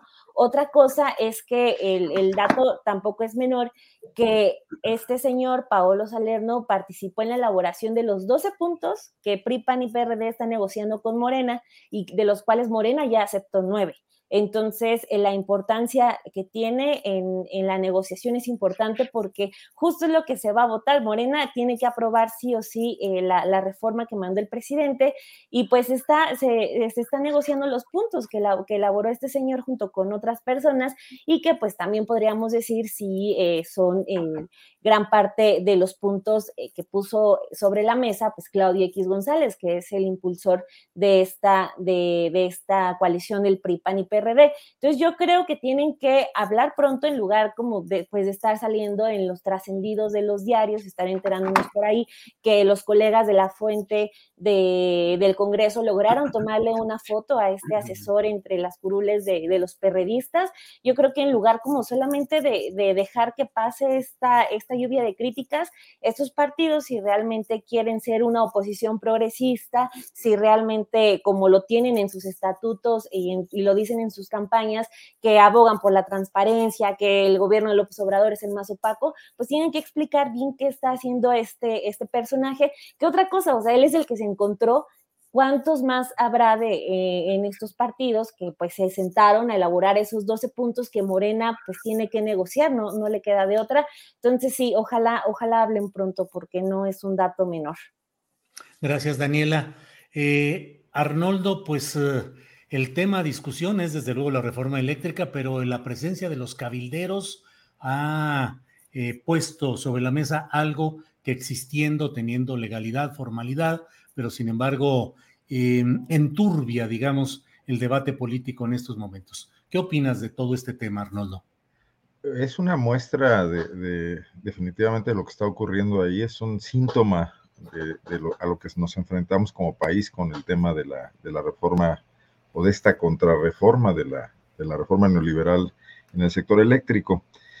no sé si esté equivocado, pero yo entiendo que los cabilderos, la figura como, como se establece, por ejemplo, en la tradición eh, parlamentaria norteamericana, son personas dedicadas a hacer relaciones públicas específicamente dentro de los congresos para orientar cambios legislativos, pero no precisamente representantes de empresas. O sea, las empresas se acercan a estas, a estas compañías de consultores que conocen a los diputados, que tienen su trayectoria, que, que pueden trabajar incluso con la opinión pública, con los medios, con los grupos de interés que, que, que a los que recurren los propios legisladores cuando hay elecciones para buscar su permanencia en el Congreso pero no propiamente los propios eh, funcionarios de las empresas, ¿no? No sé si es el caso aquí, a lo mejor, a lo mejor me estoy equivocando, entiendo que Salerno tiene una empresa consultora. Pero el, debate de fondo es la cuestión de eh, exhibir, o sea, la reforma pretende corregir algo que en su momento fue una deliberada, un deliberado desplazamiento de la Comisión Federal de Electricidad a través básicamente de dos vías. Una, permitir su deterioro. Desde el propio Estado, en los sexenios, bueno, probablemente venga incluso desde Cedillo y Carlos Salinas de Gortari, pero aceleradamente con Felipe Calderón y con Enrique Peña Nieto, permitir el deterioro de la CFE bajo este esquema de, que es imposible reformarla, de que no se puede con esos sindicatos, de que hay demasiados vicios y también por la razón de no invertir y de no eh, ponerla al día en, las nuevas tecnologías y en todos los temas en los que se había quedado obsoleta la Comisión Federal de Electricidad. Y por la otra vía, permitir la entrada de empresas privadas con las que se manejaban intereses muy concretos. Y ahí está algo que eh, López Obrador lo ha exhibido, pero lo sabíamos desde antes y nunca fue noticia. No, no he visto un reportaje de mexicanos contra la corrupción al respecto, de cómo inmediatamente, al poco tiempo de dejar su cargo, Georgina Kessel y Jordi Herrera, si no me equivoco, que era el subsecretario, un panista, pasaron a formar parte de las filas de algunas de estas empresas, ¿no? Eh, esos conflictos de interés parecían algo normal en aquel mundo político previo a la llegada de, López Obrador, en, aquella alternancia entre PRI y PAN. Entonces yo creo que la narrativa que el presidente ha elegido que, él particularmente la ha llevado adelante desde sus conferencias mañaneras, no ha permeado lo suficiente y no ha recibido apoyo de su partido político y de, todo el aparato de propaganda gubernamental para dejar en claro que se está, que se está combatiendo decisiones que deliberadamente afectaron a, una, a una empresa propiedad del Estado, no por su deterioro natural, sino bajo decisiones políticas que, lo, que, que, incentivaron esa crisis para aprovecharla en favor de empresas privadas mediante esquemas que tienen que ver mucho con la corrupción, o que están teñidos de corrupción. Y que lo que se trata es de una corrección y cobrarle más caro entonces sí al PRI sobre todo esa, esa situación, porque al final de cuentas lo ha dicho uno y otra vez López Obrador, pero me parece que no queda lo suficientemente claro que ellos eh, fueron los que diseñaron esa política, ese Estado que después desmantelaron en la época neoliberal, ¿no? pero que estaba en el origen de ese priismo, que no haya cómo reencontrarse con sus votantes y que ha dejado que muchos de estos salgan eh, precisamente hacia la izquierda, primero el PRD, el Frente Democrático Nacional y ahora Morena. Y dejar de lado este gran debate ideológico, estos tiempos interesantes eh, a, a, los que se refiere López Obrador, para entrar en el tema sórdido, oscuro, muy monrealista de comprar votos, intercambiar gubernaturas al estilo Salinas y jefe Diego por decisiones de política estatal, de política de Estado, me parece un retroceso. Me parece que a la transformación de fondo que López Obrador quiere establecer en, este vaivén ideológico que no solamente es mexicano, que también está teniendo importantes eh, batallas en otras partes del mundo, de, regresarle al Estado la rectoría sobre una desaforada eh, industria privada en todos los sectores y ahora más las nuevas tecnologías, que se ha impuesto sobre el Estado, que se ha impuesto sobre las regulaciones públicas, que se ha impuesto sobre los intereses de las mayorías para privilegiar el, lucro y la ganancia, eh, me parece que, tendría que ir acompañada de un cambio sustantivo también en la forma, ¿no? Y esto, esto no, no, lo veo en el país, en las plazas públicas, debatiéndose. Estas aburridísimas sesiones que han hecho algunos eh, legisladores y, funcionarios del gobierno de López Obrador en los estados para explicar qué es la reforma eléctrica, han sido muy pobres realmente. Era cuando yo decía la semana pasada que me gustaría ver a Dan Augusto recorriendo el país en lo que fuera, en burro, en caballo, en aviones de la presidencia de la República y del ejército, para hablar de esto, de este tema, y no de la revocación de mandato, que siento que hizo perder un tiempo valiosísimo en un debate que sí es sustancial para lo que viene, ¿no? Gracias, Arnoldo. Eh, Temoris, no, aunque sea brevemente, mm, me gustaría comentar algo que mm, vemos constantemente en los diferentes medios de comunicación, sobre todo los electrónicos, que es el punto en el cual presuntos expertos en la materia, en este caso en energía o en electricidad, sin develar cuál es su relación de negocio con cierta empresa que tiene una postura respecto al tema del cual opinan, llegan y se plantean como una especie de opinantes neutros o sin conflicto de interés, cuando en realidad lo que están haciendo es ir a promover la postura de su consultoría en relación con el cliente al que le están sirviendo. Me parece que así como luego exigimos que se devele la postura de cada cual, de qué partido es, cuál es su relación política, también muchos de estos opinantes deberían demostrar sus credenciales de pertenencia a cierto segmento de opinión contratada. Temoris, ¿qué opinas? Sí, este, este tema de la, de, la, falsificación de expertos independientes, pues es muy viejo, ¿no?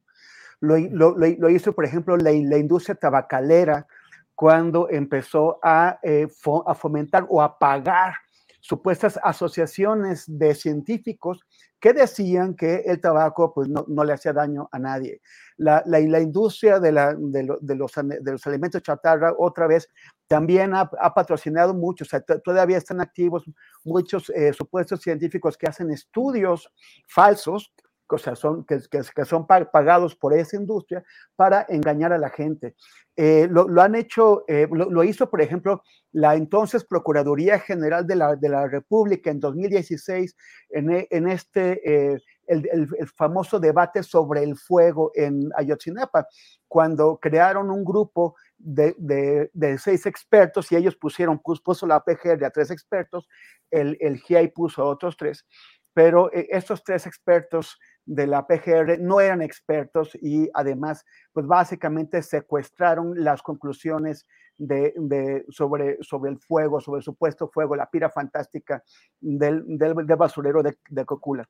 Entonces llevan, traen por aquí a esos supuestos expertos que, que con, con, cachucha de, de, ciudadanos y en realidad los cuelan en estas discusiones para dar opiniones neutrales que no son neutrales, no son imparciales, sino que responden a aquellos que están detrás de ellos pagándoles.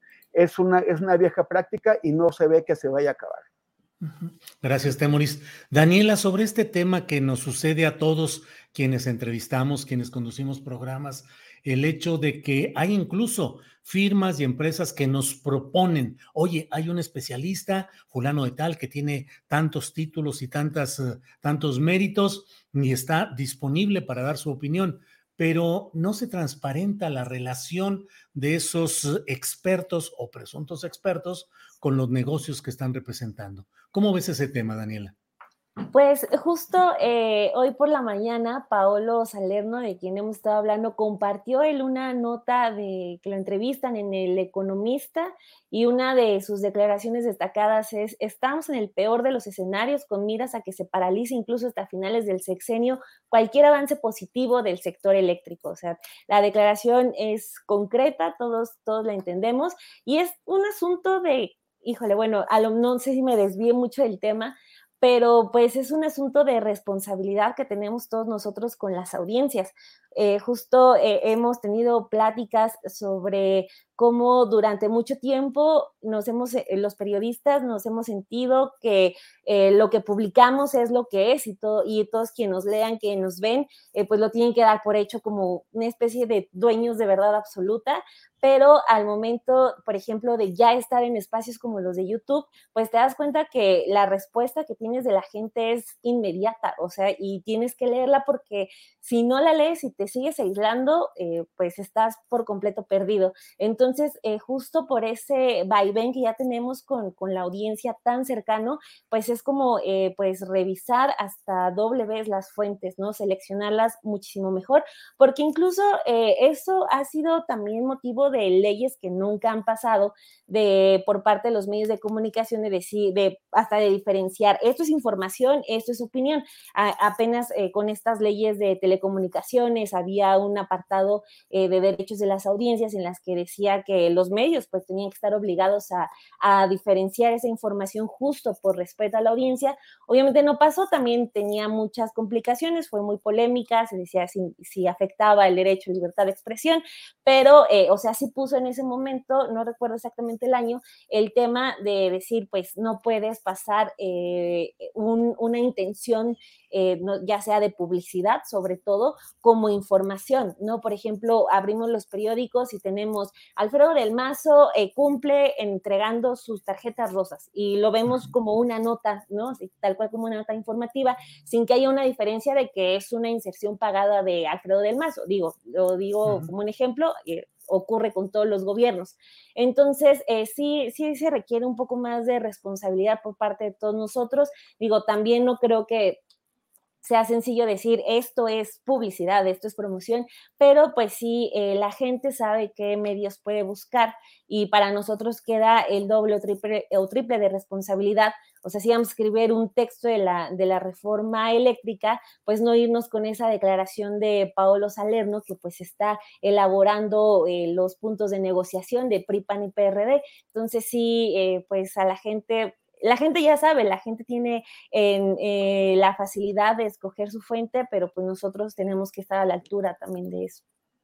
Gracias, Daniela. Eh, Arnoldo Cuellar, esa es una de las plagas que tenemos luego, ¿no? Esos expertos eh, promovidos, propiciados por ciertas casas de relaciones públicas, promotoras de contenidos, y siempre en esa batalla en la cual me parece que muchos de estos presuntos expertos que en el fondo son cabilderos disfrazados, quedan exhibidos ante mucha gente que les reprocha el que sus posturas no correspondan a, la, a un análisis serio y a un análisis eh, eh, equilibrado de las cosas, sino que son solamente una parte del debate y no lo confiesan o no lo establecen así. Arnoldo, tu opinión, por favor.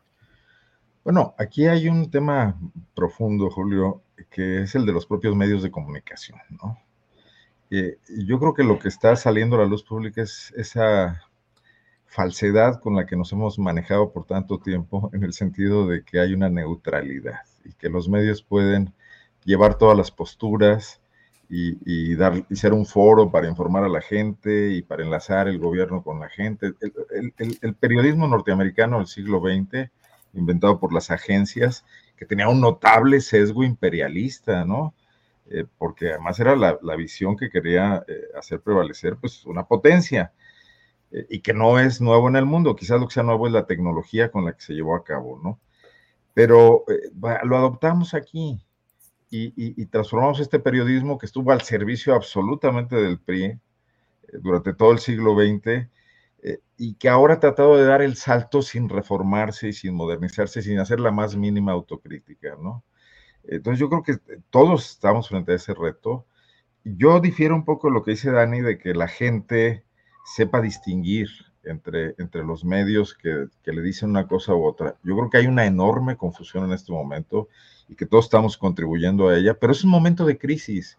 Es un momento de crisis para el poder político, para los partidos políticos, para la sociedad mexicana, para la seguridad pública del país, para el modelo de vida que habíamos tenido, para esa estabilidad que el PRI nos vendió autoritaria, pero también corrupta, y que no hemos encontrado la manera de superarla desde los diferentes espacios y tratamos de sobrevivir a girones, ahí tratando de hacer que no pasa nada, los medios grandes, los medios emergentes tratando de inventar algo nuevo, pero pues con pocos recursos y con una gran este, precariedad profesional de, tecnología, etcétera, aprovechando las ventajas que nos da el Internet, pero desde luego, pues eh, sin la posibilidad todavía de conquistar a las grandes audiencias, que tampoco las tenían los grandes medios de comunicación, porque hay que recordar que este es un país donde circulaban 30 periódicos en la Ciudad de México que no iban más allá de la caseta de Tepoztlán, la mayoría de ellos, ¿no? Muy contados, pero que igual pasa en los estados de la República, ¿no?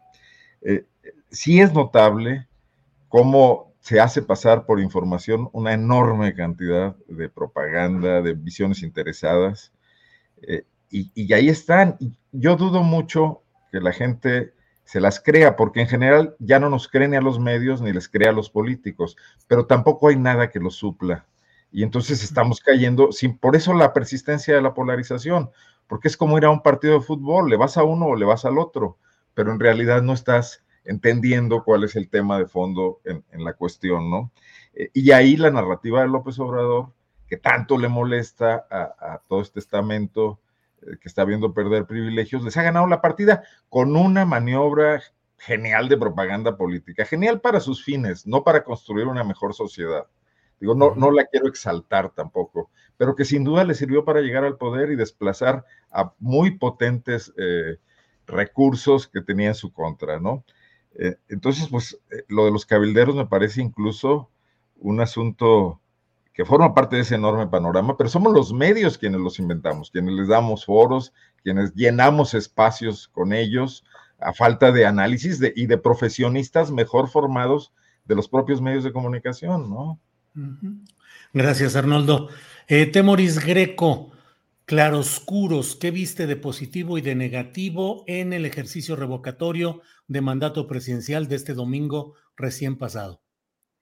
Pues mira, em, a mí me parece que sí tuvimos una, una movilización impresionante.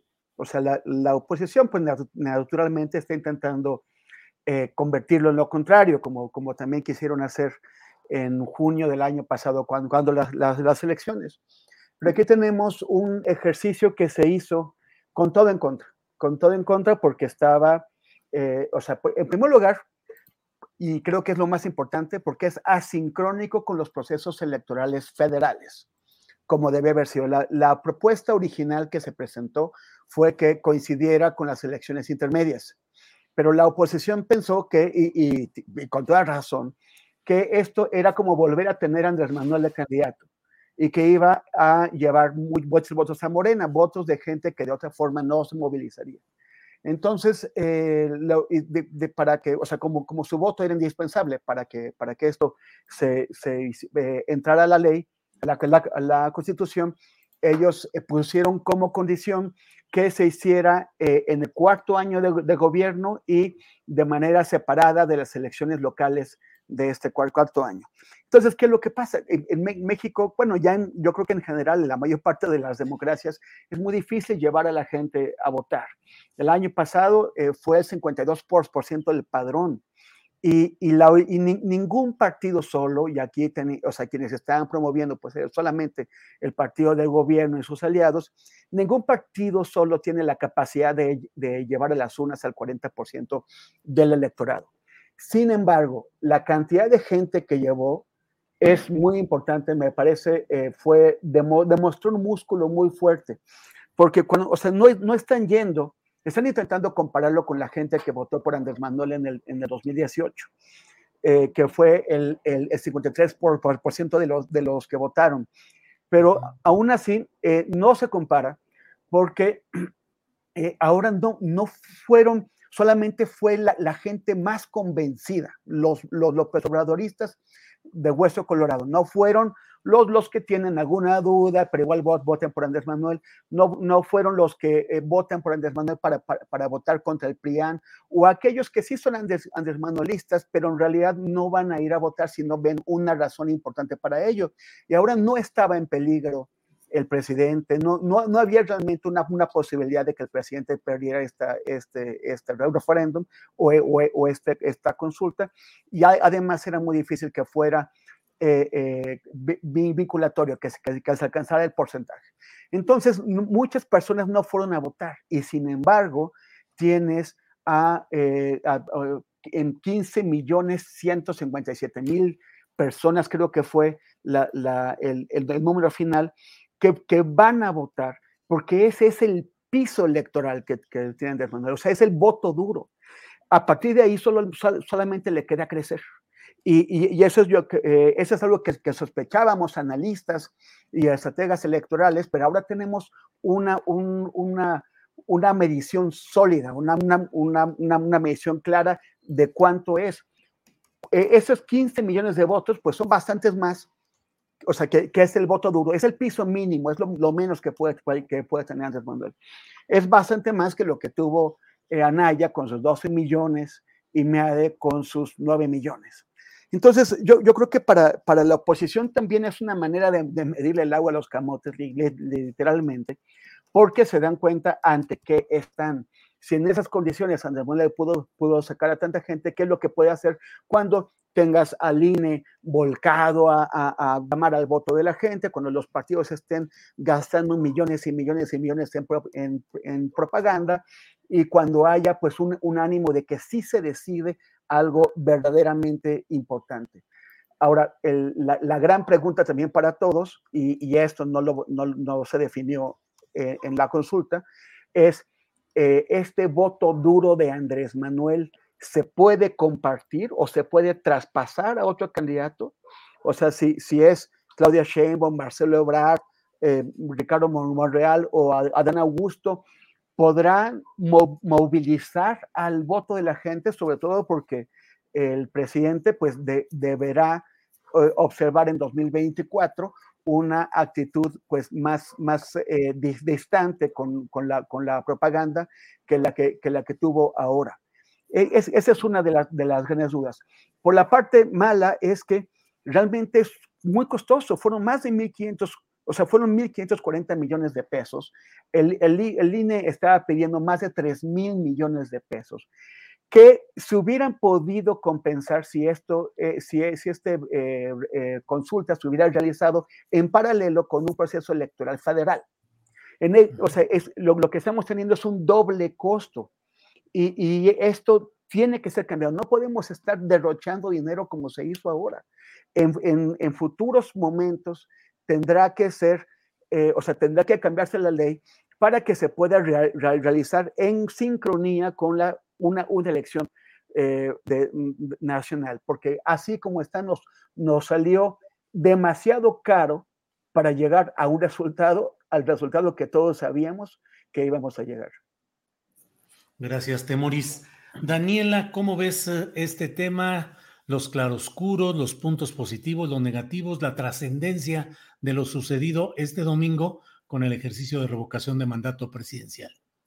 Eh, bueno, yo creo que si nos metemos a, lo de, a, los argumentos que ha dado la oposición para insistir en que fue un rotundo fracaso eh, para el presidente López Obrador, pues vamos a encontrar como muchos argumentos de risa, ¿no? Lo siento fuertes y el video de Anaya con musiquita triste diciendo que eh, los votos de Andrés Manuel este, son muy pocos, pero no, no compara los votos que tuvo Andrés Manuel en la consulta con los que él tuvo en 2018. O sea, de verdad lo siento como muy débiles y para el presidente yo creo que fue el mejor resultado. Él es el único que sale, que sale ganando porque pues sí, 16 millones, 15 millones de votos a su favor, pues no, no, no son una, no son poca cosa. Yo lo que pienso es en la parte que le toca a Morena. Creo que justo ya tiene que darse cuenta que el presidente lo ha dicho muchas veces y creo que los que no lo escuchan son los, los que presiden Morena, porque él dice que ya se quiere retirar, o sea, que incluso ya no va a contestar llamadas cuando termine su gestión. No sabemos si va a ocurrir, es lo que dice él ahorita, que dice ya no va a contestar ni llamadas, yo ya me quiero retirar o ir al rancho, eso y aquello, pero pues Morena no sé, a mí se me hace que una, que el partido que lidera las encuestas, que pues sí, eh, la perspectiva es que va a gobernar gran parte, gran parte del país en los siguientes años, pues ese partido que tiene a su presidente llevando a gente a votar, pues no, no se me hace que esté a la altura de esos 15 millones de votos en una elección que tuvo el 30% de casillas. O sea, se me hace, digo, yo nací, crecí en el Estado de México y vi desde siempre ese tipo de prácticas que ahora, aunque lo tenga, tengan la estampita de morena, se me hacen de lo peor, ¿no? O sea, se me hacen de lo, de lo más priistas y la gente justo está cansada de eso. Yo creo que Morena ya tiene que, que ponerse más serio porque pues el presidente no, no, les va a durar muchísimo más tiempo, no les va a durar otra campaña y el hecho que, que esté así Mario Delgado saliendo a dar... Eh, saliendo a decir que el presidente se rayó y que Morena esto y aquello, pues Morena más bien tiene que empezar a hacer un trabajo muchísimo más serio, muchísimo más a la altura, eh, no hacer estas, este tipo de cosas buenas que parecen malas porque generan, van generando como malos hábitos. E incluso hace rato que, que Arnoldo mencionaba lo que pasó con el secretario de Gobernación, Adán Augusto, pues si recordamos eso, mucha gente empezó a decir, ay no, pero es que antes eh, hacían cosas peores. Pues justo eso es lo que también se supone que es una de las banderas de, de la cuarta transformación, el quitarnos eso, ese tipo de hábitos que nos dejó el PRI en los estados, en el gobierno federal, o sea, de ir a promocionar con un helicóptero eh, que es de la Guardia Nacional, ir a promocionar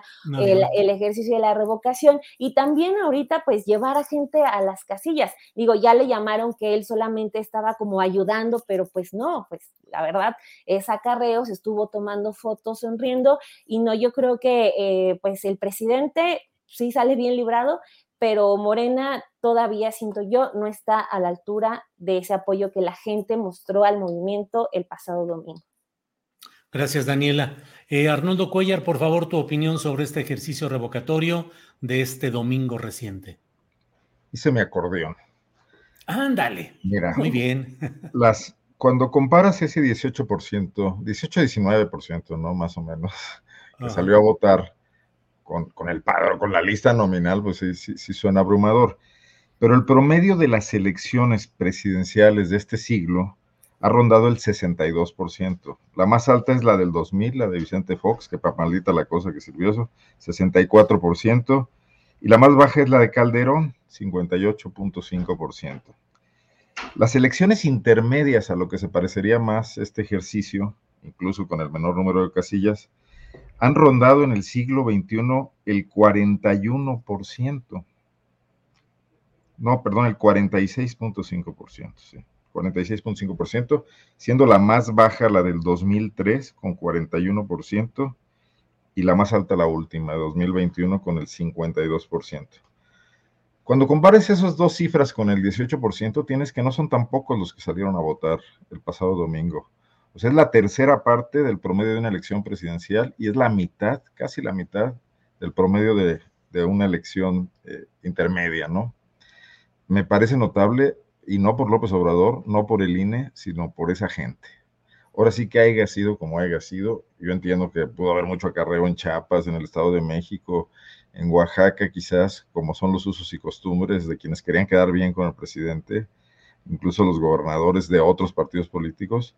Y lo que pasó en Guanajuato, donde fue a votar un 9% notable para ser una entidad con las características ideológicas y políticas, o en Nuevo León, en, Querétaro, bueno, creo que el más bajo fue Jalisco, eh, con otras características ahí, por movimiento ciudadano, etcétera, ¿no?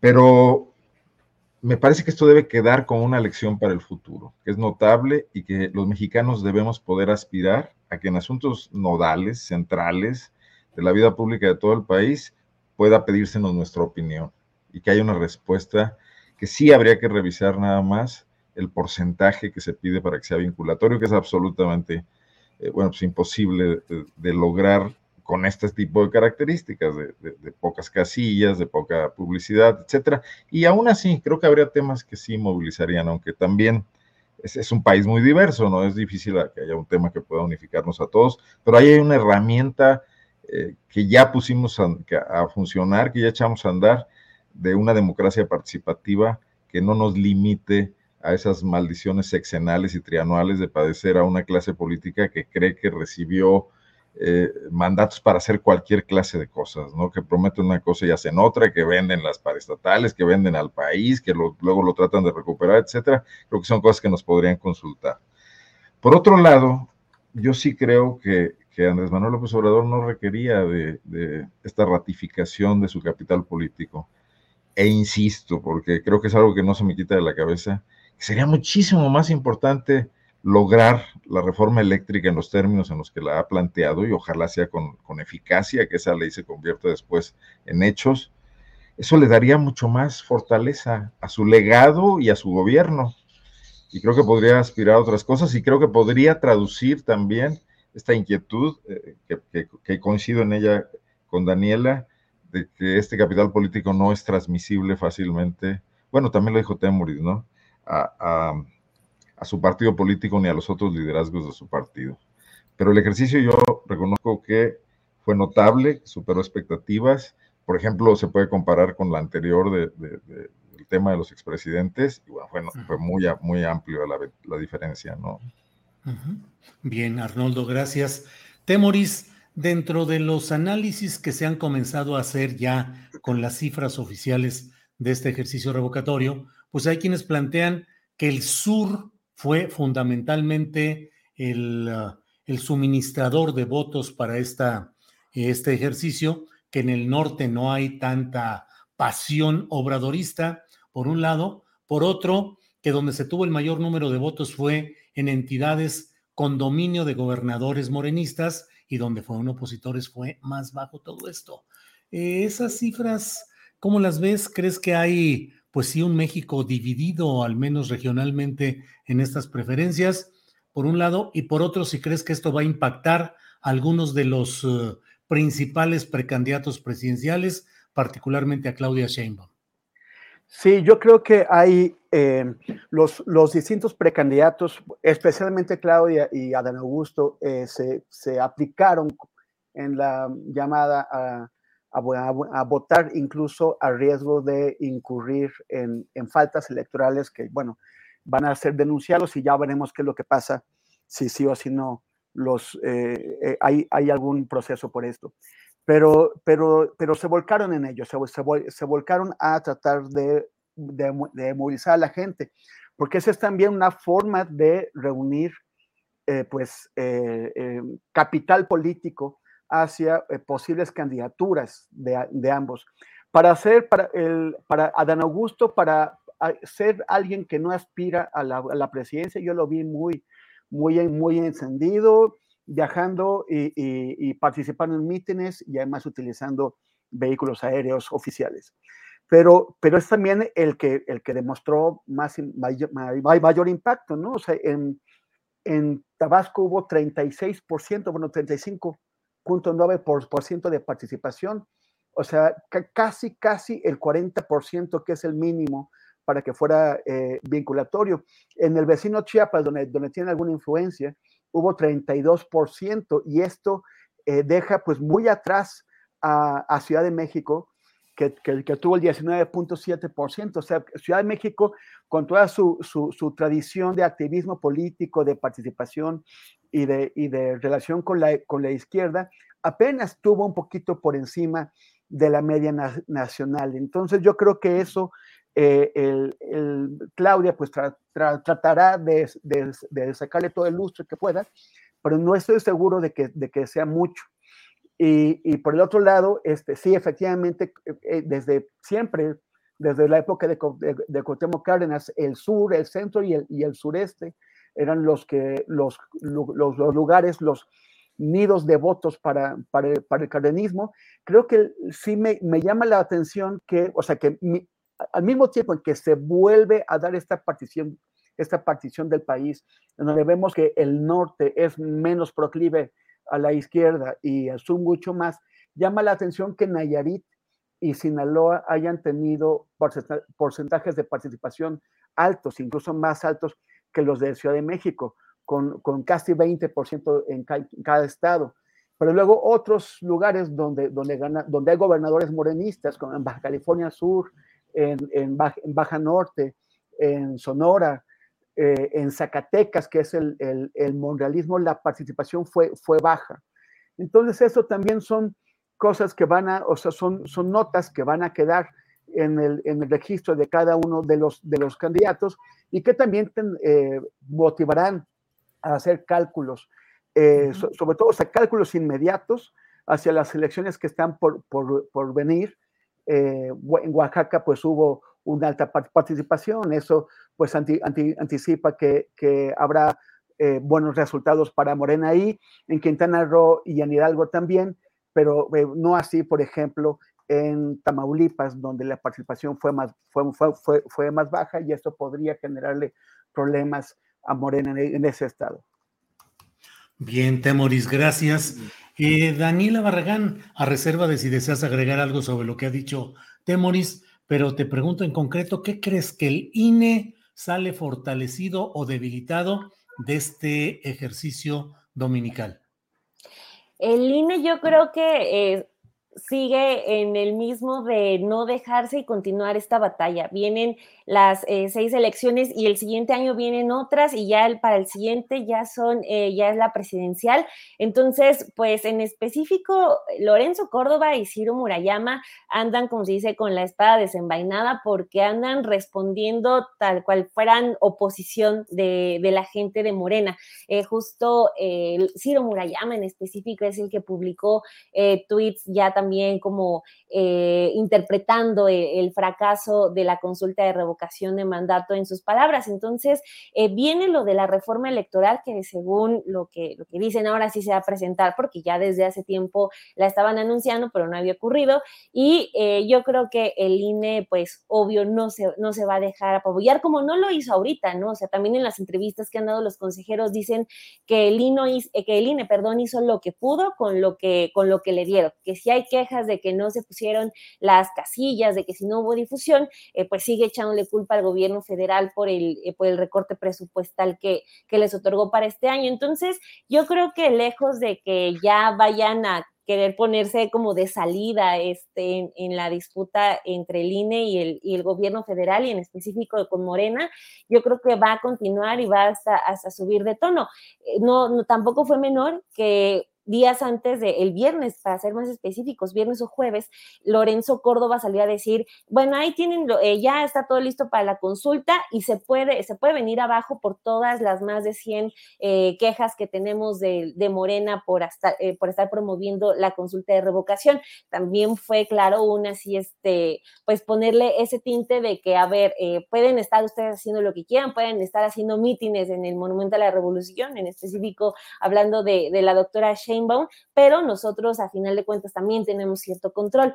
Con lo de la reforma electoral que se viene, yo creo que, y, lo vimos, también sus reacciones no fueron, fueron claramente a la defensiva, entonces eh, lo, Va, a seguir, va a seguir igual, eh, tanto desde el gobierno federal, porque, pues, no sé, incluso eh, como le desairaron este plan de, de ahorro que la Secretaría de la Función Pública le entregó al INE, porque el INE dijo que era incorrecto, que estaba mal hecho, pues no nos sorprenda que también este año venga otro recorte presupuestal para el INE, porque lo que, lo que quieren ambos lados es ganar este asunto y la batalla ya está cantadita y ninguno de los dos bandos quiere, quiere perder. Entonces, pues uno tiene control de dinero, o sea, el gobierno federal, y el otro pues está haciendo una bandera de la oposición.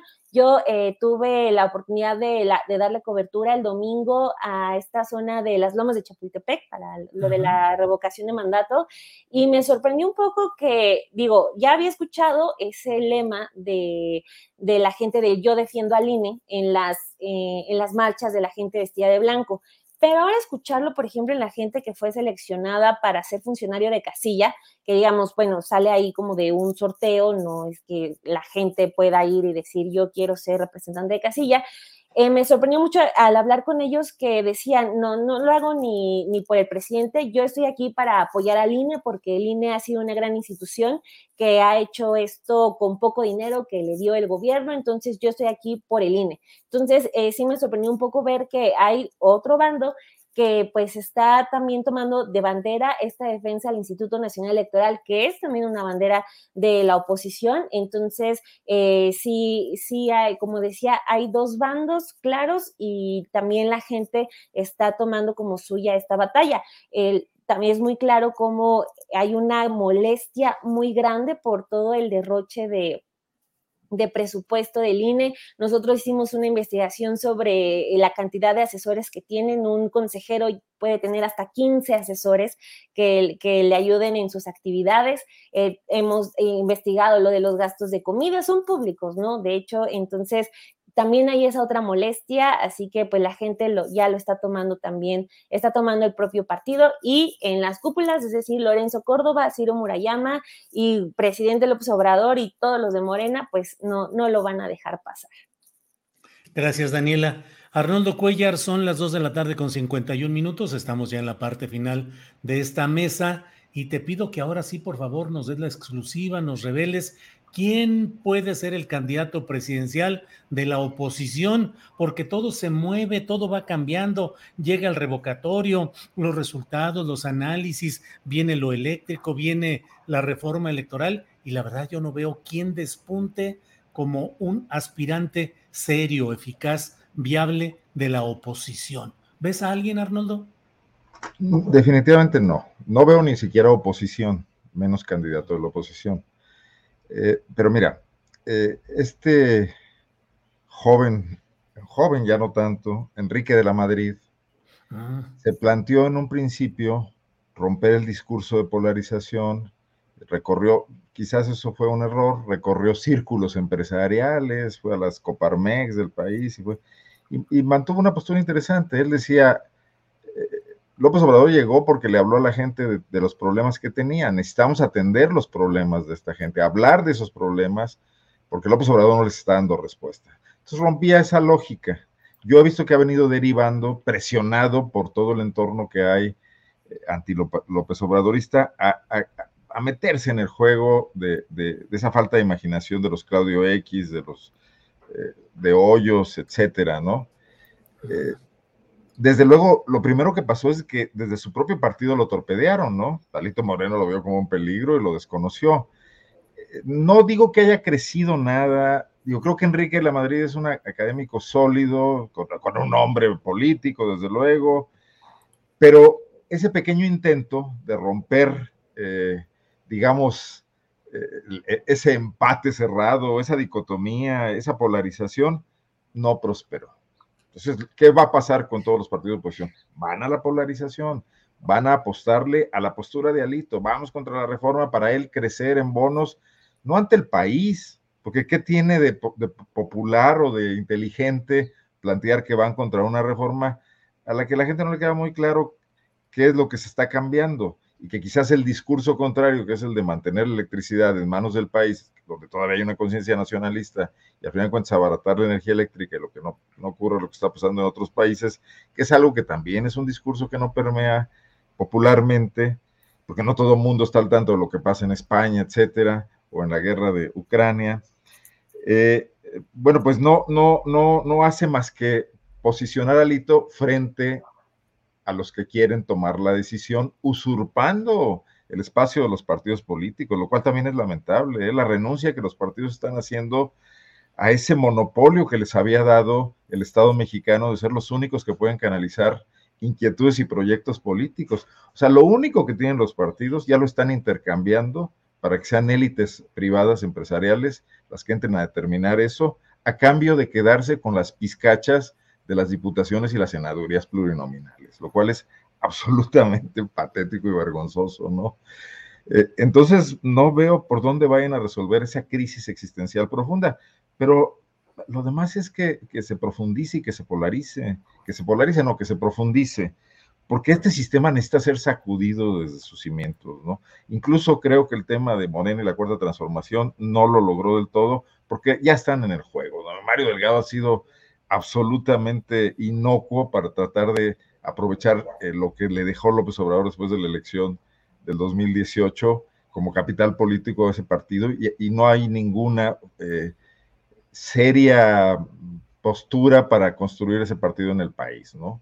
Está, está en, el, en el clientelismo más elemental y con la fragmentación que heredaron del, del PRD. Entonces, sí no solo veo complicado el, papel de la oposición, también el del propio sucesor de López Obrador, ¿no? Antes de, que termines, yo tengo un postrecito muy sabroso que es casi una cuestión cómica acá de la elección en Guanajuato. No, sé si pueda compartir mi pantalla, si me das permiso. Adelante, claro. Mira, Guanajuato es uno de los estados más anti-López Obradoristas, un estado de hegemonía panista total. El presidente se regodeó un poquillo diciendo que era la primera vez que ganaba Guanajuato, ¿no? Pues mira, un empresario activista eh, cercano a Morena se dio a la tarea de, grabar esto que me parece muy interesante. Déjame ver, comparto mi pantalla. ¿Ya lo están viendo? En Twitter. Sí, ya, ya.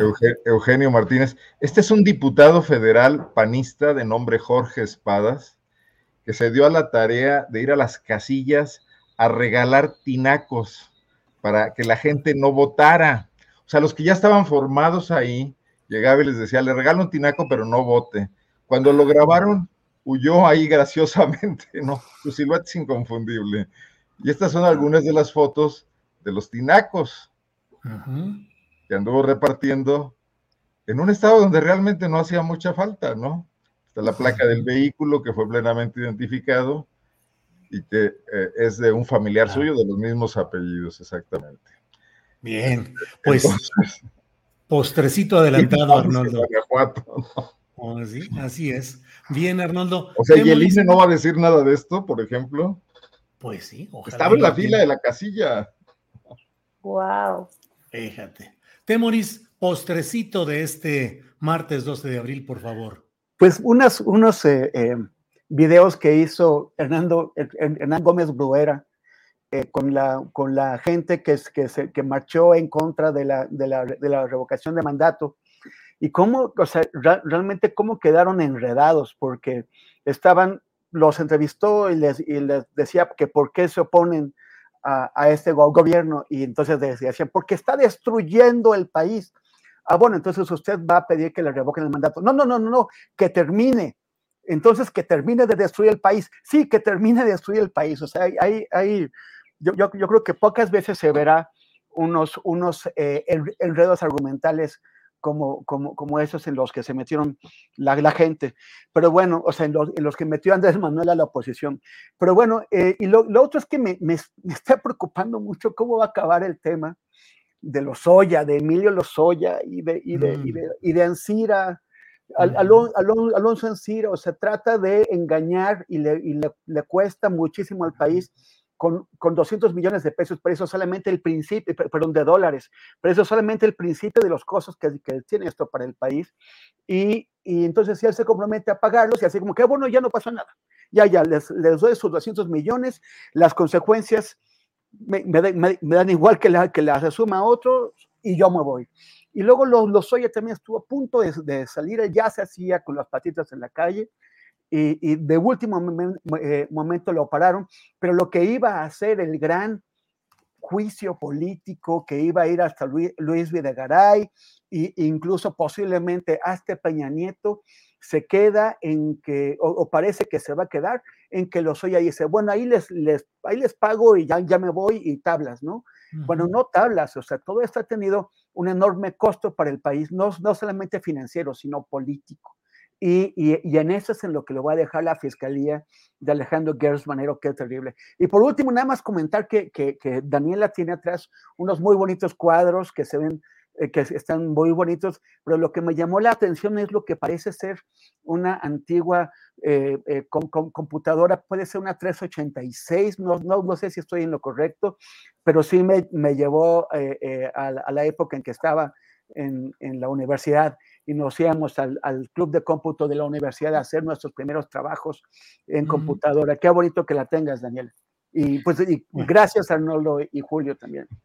Gracias. Daniela Barragán, para cerrar esta mesa, por favor, tu postrecito con computadora 386 o lo que sea que efectivamente por allá se ve. Dani. Sí, muchas gracias. No es mía la, la, computadora, pero y tampoco sé bien el dato, pero lo consigo, lo consigo pronto.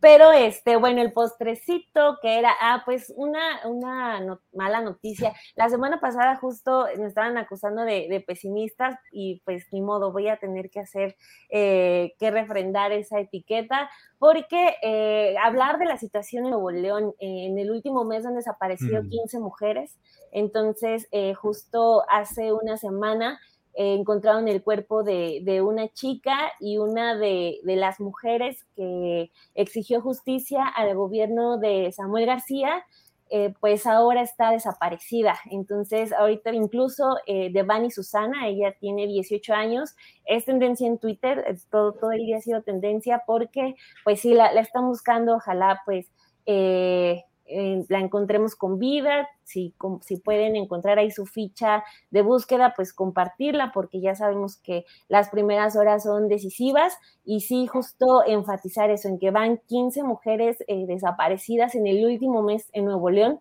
entonces como para hacer... Eh, esta exigencia de todos de que el gobernador pues haga menos uso de Instagram y se ponga más, más a trabajar. Sí, sí, sí, Daniela, que es una exigencia muy generalizada ante lo que está sucediendo efectivamente en Nuevo León y que es muy lamentable, muy doloroso. Bueno, pues eh, muchas gracias, muchas gracias a los tres participantes en esta mesa del martes 12 de abril. Así es que, Arnoldo, gracias y buenas tardes. Muchas gracias, Julio. Vamos a decir que Temoris dice que él hacía sus tareas en computadora, yo las hacía en máquina de escribir. No, ni diga nada, yo las hacía en eh, pedazo de piedra y con cincel. Temoris. Oye, no, yo también empecé haciéndolas así y luego ya, y me acabo de acordar con, qué, con quién iba a este club de cómputo, era con mi equipo, una de, una de las integrantes era Karina Maciel, que ahora es productora de Carmen Aristegui y, este, y Verónica Rabía, que, que, no, que no está con nosotros en, en, medios, pero bueno, sí.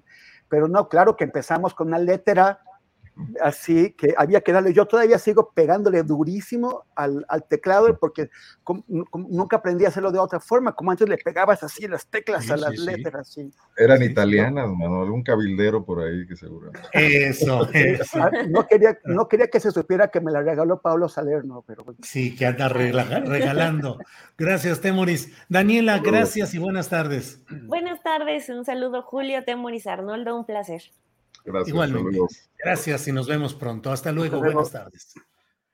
Gracias. Bueno, pues estamos ya en esta parte final del programa. Eh, solo agrego, pues, de las noticias recientes que el exgobernador de Sinaloa, el priista Quirino Ordaz, bueno, expulsado ya del PRI, Quirino Ordaz Coppel, eh, ya se instaló en la Embajada de México en España. Ya se presentó, recorrió las instalaciones, se instaló ya en su despacho de embajador y está en espera de que le den la fecha para ir a la entrega de cartas credencial ante el rey de España. Bueno, pues muchas gracias por su acompañamiento. Gracias. Hoy cerramos temprano, son las 3 de la tarde con tres minutos. Déjeme decirle que al final desmonetizaron nuestro programa, cual suele suceder con cierta frecuencia. La verdad es que últimamente ya andábamos muy contentos porque ya no estaba sucediendo tanto, pero bueno, de pronto eh, llegó la desmonetización para este programa. Pero bueno, pues seguimos adelante. Gracias. Gracias a quienes han puesto su like, su me gusta a este programa, quienes se suscriben a nuestras plataformas de Twitter, de Facebook, de YouTube, TikTok e Instagram. Y bueno, si le ha gustado este programa, comparta la liga con quien corresponda y si no, guarde por favor piadoso silencio. Gracias a la tripulación astillero, gracias audiencia, hasta mañana. Buenas tardes.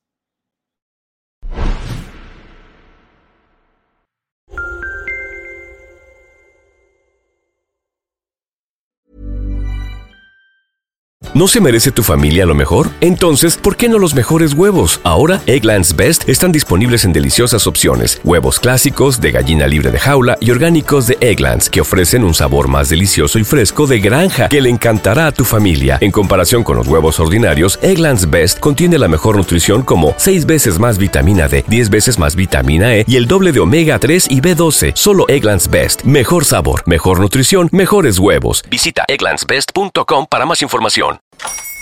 Hola, buenos días, mi pana. Buenos días, bienvenido a Sherwin Williams. ¡Ey! ¿Qué onda, compadre? ¿Qué onda? Ya tengo lista la pintura que ordenaste en el ProPlus app. Con más de 6.000 representantes en nuestras tiendas listos para atenderte en tu idioma y beneficios para contratistas que encontrarás en aliadopro.com. En Sherwin Williams somos el aliado del PRO.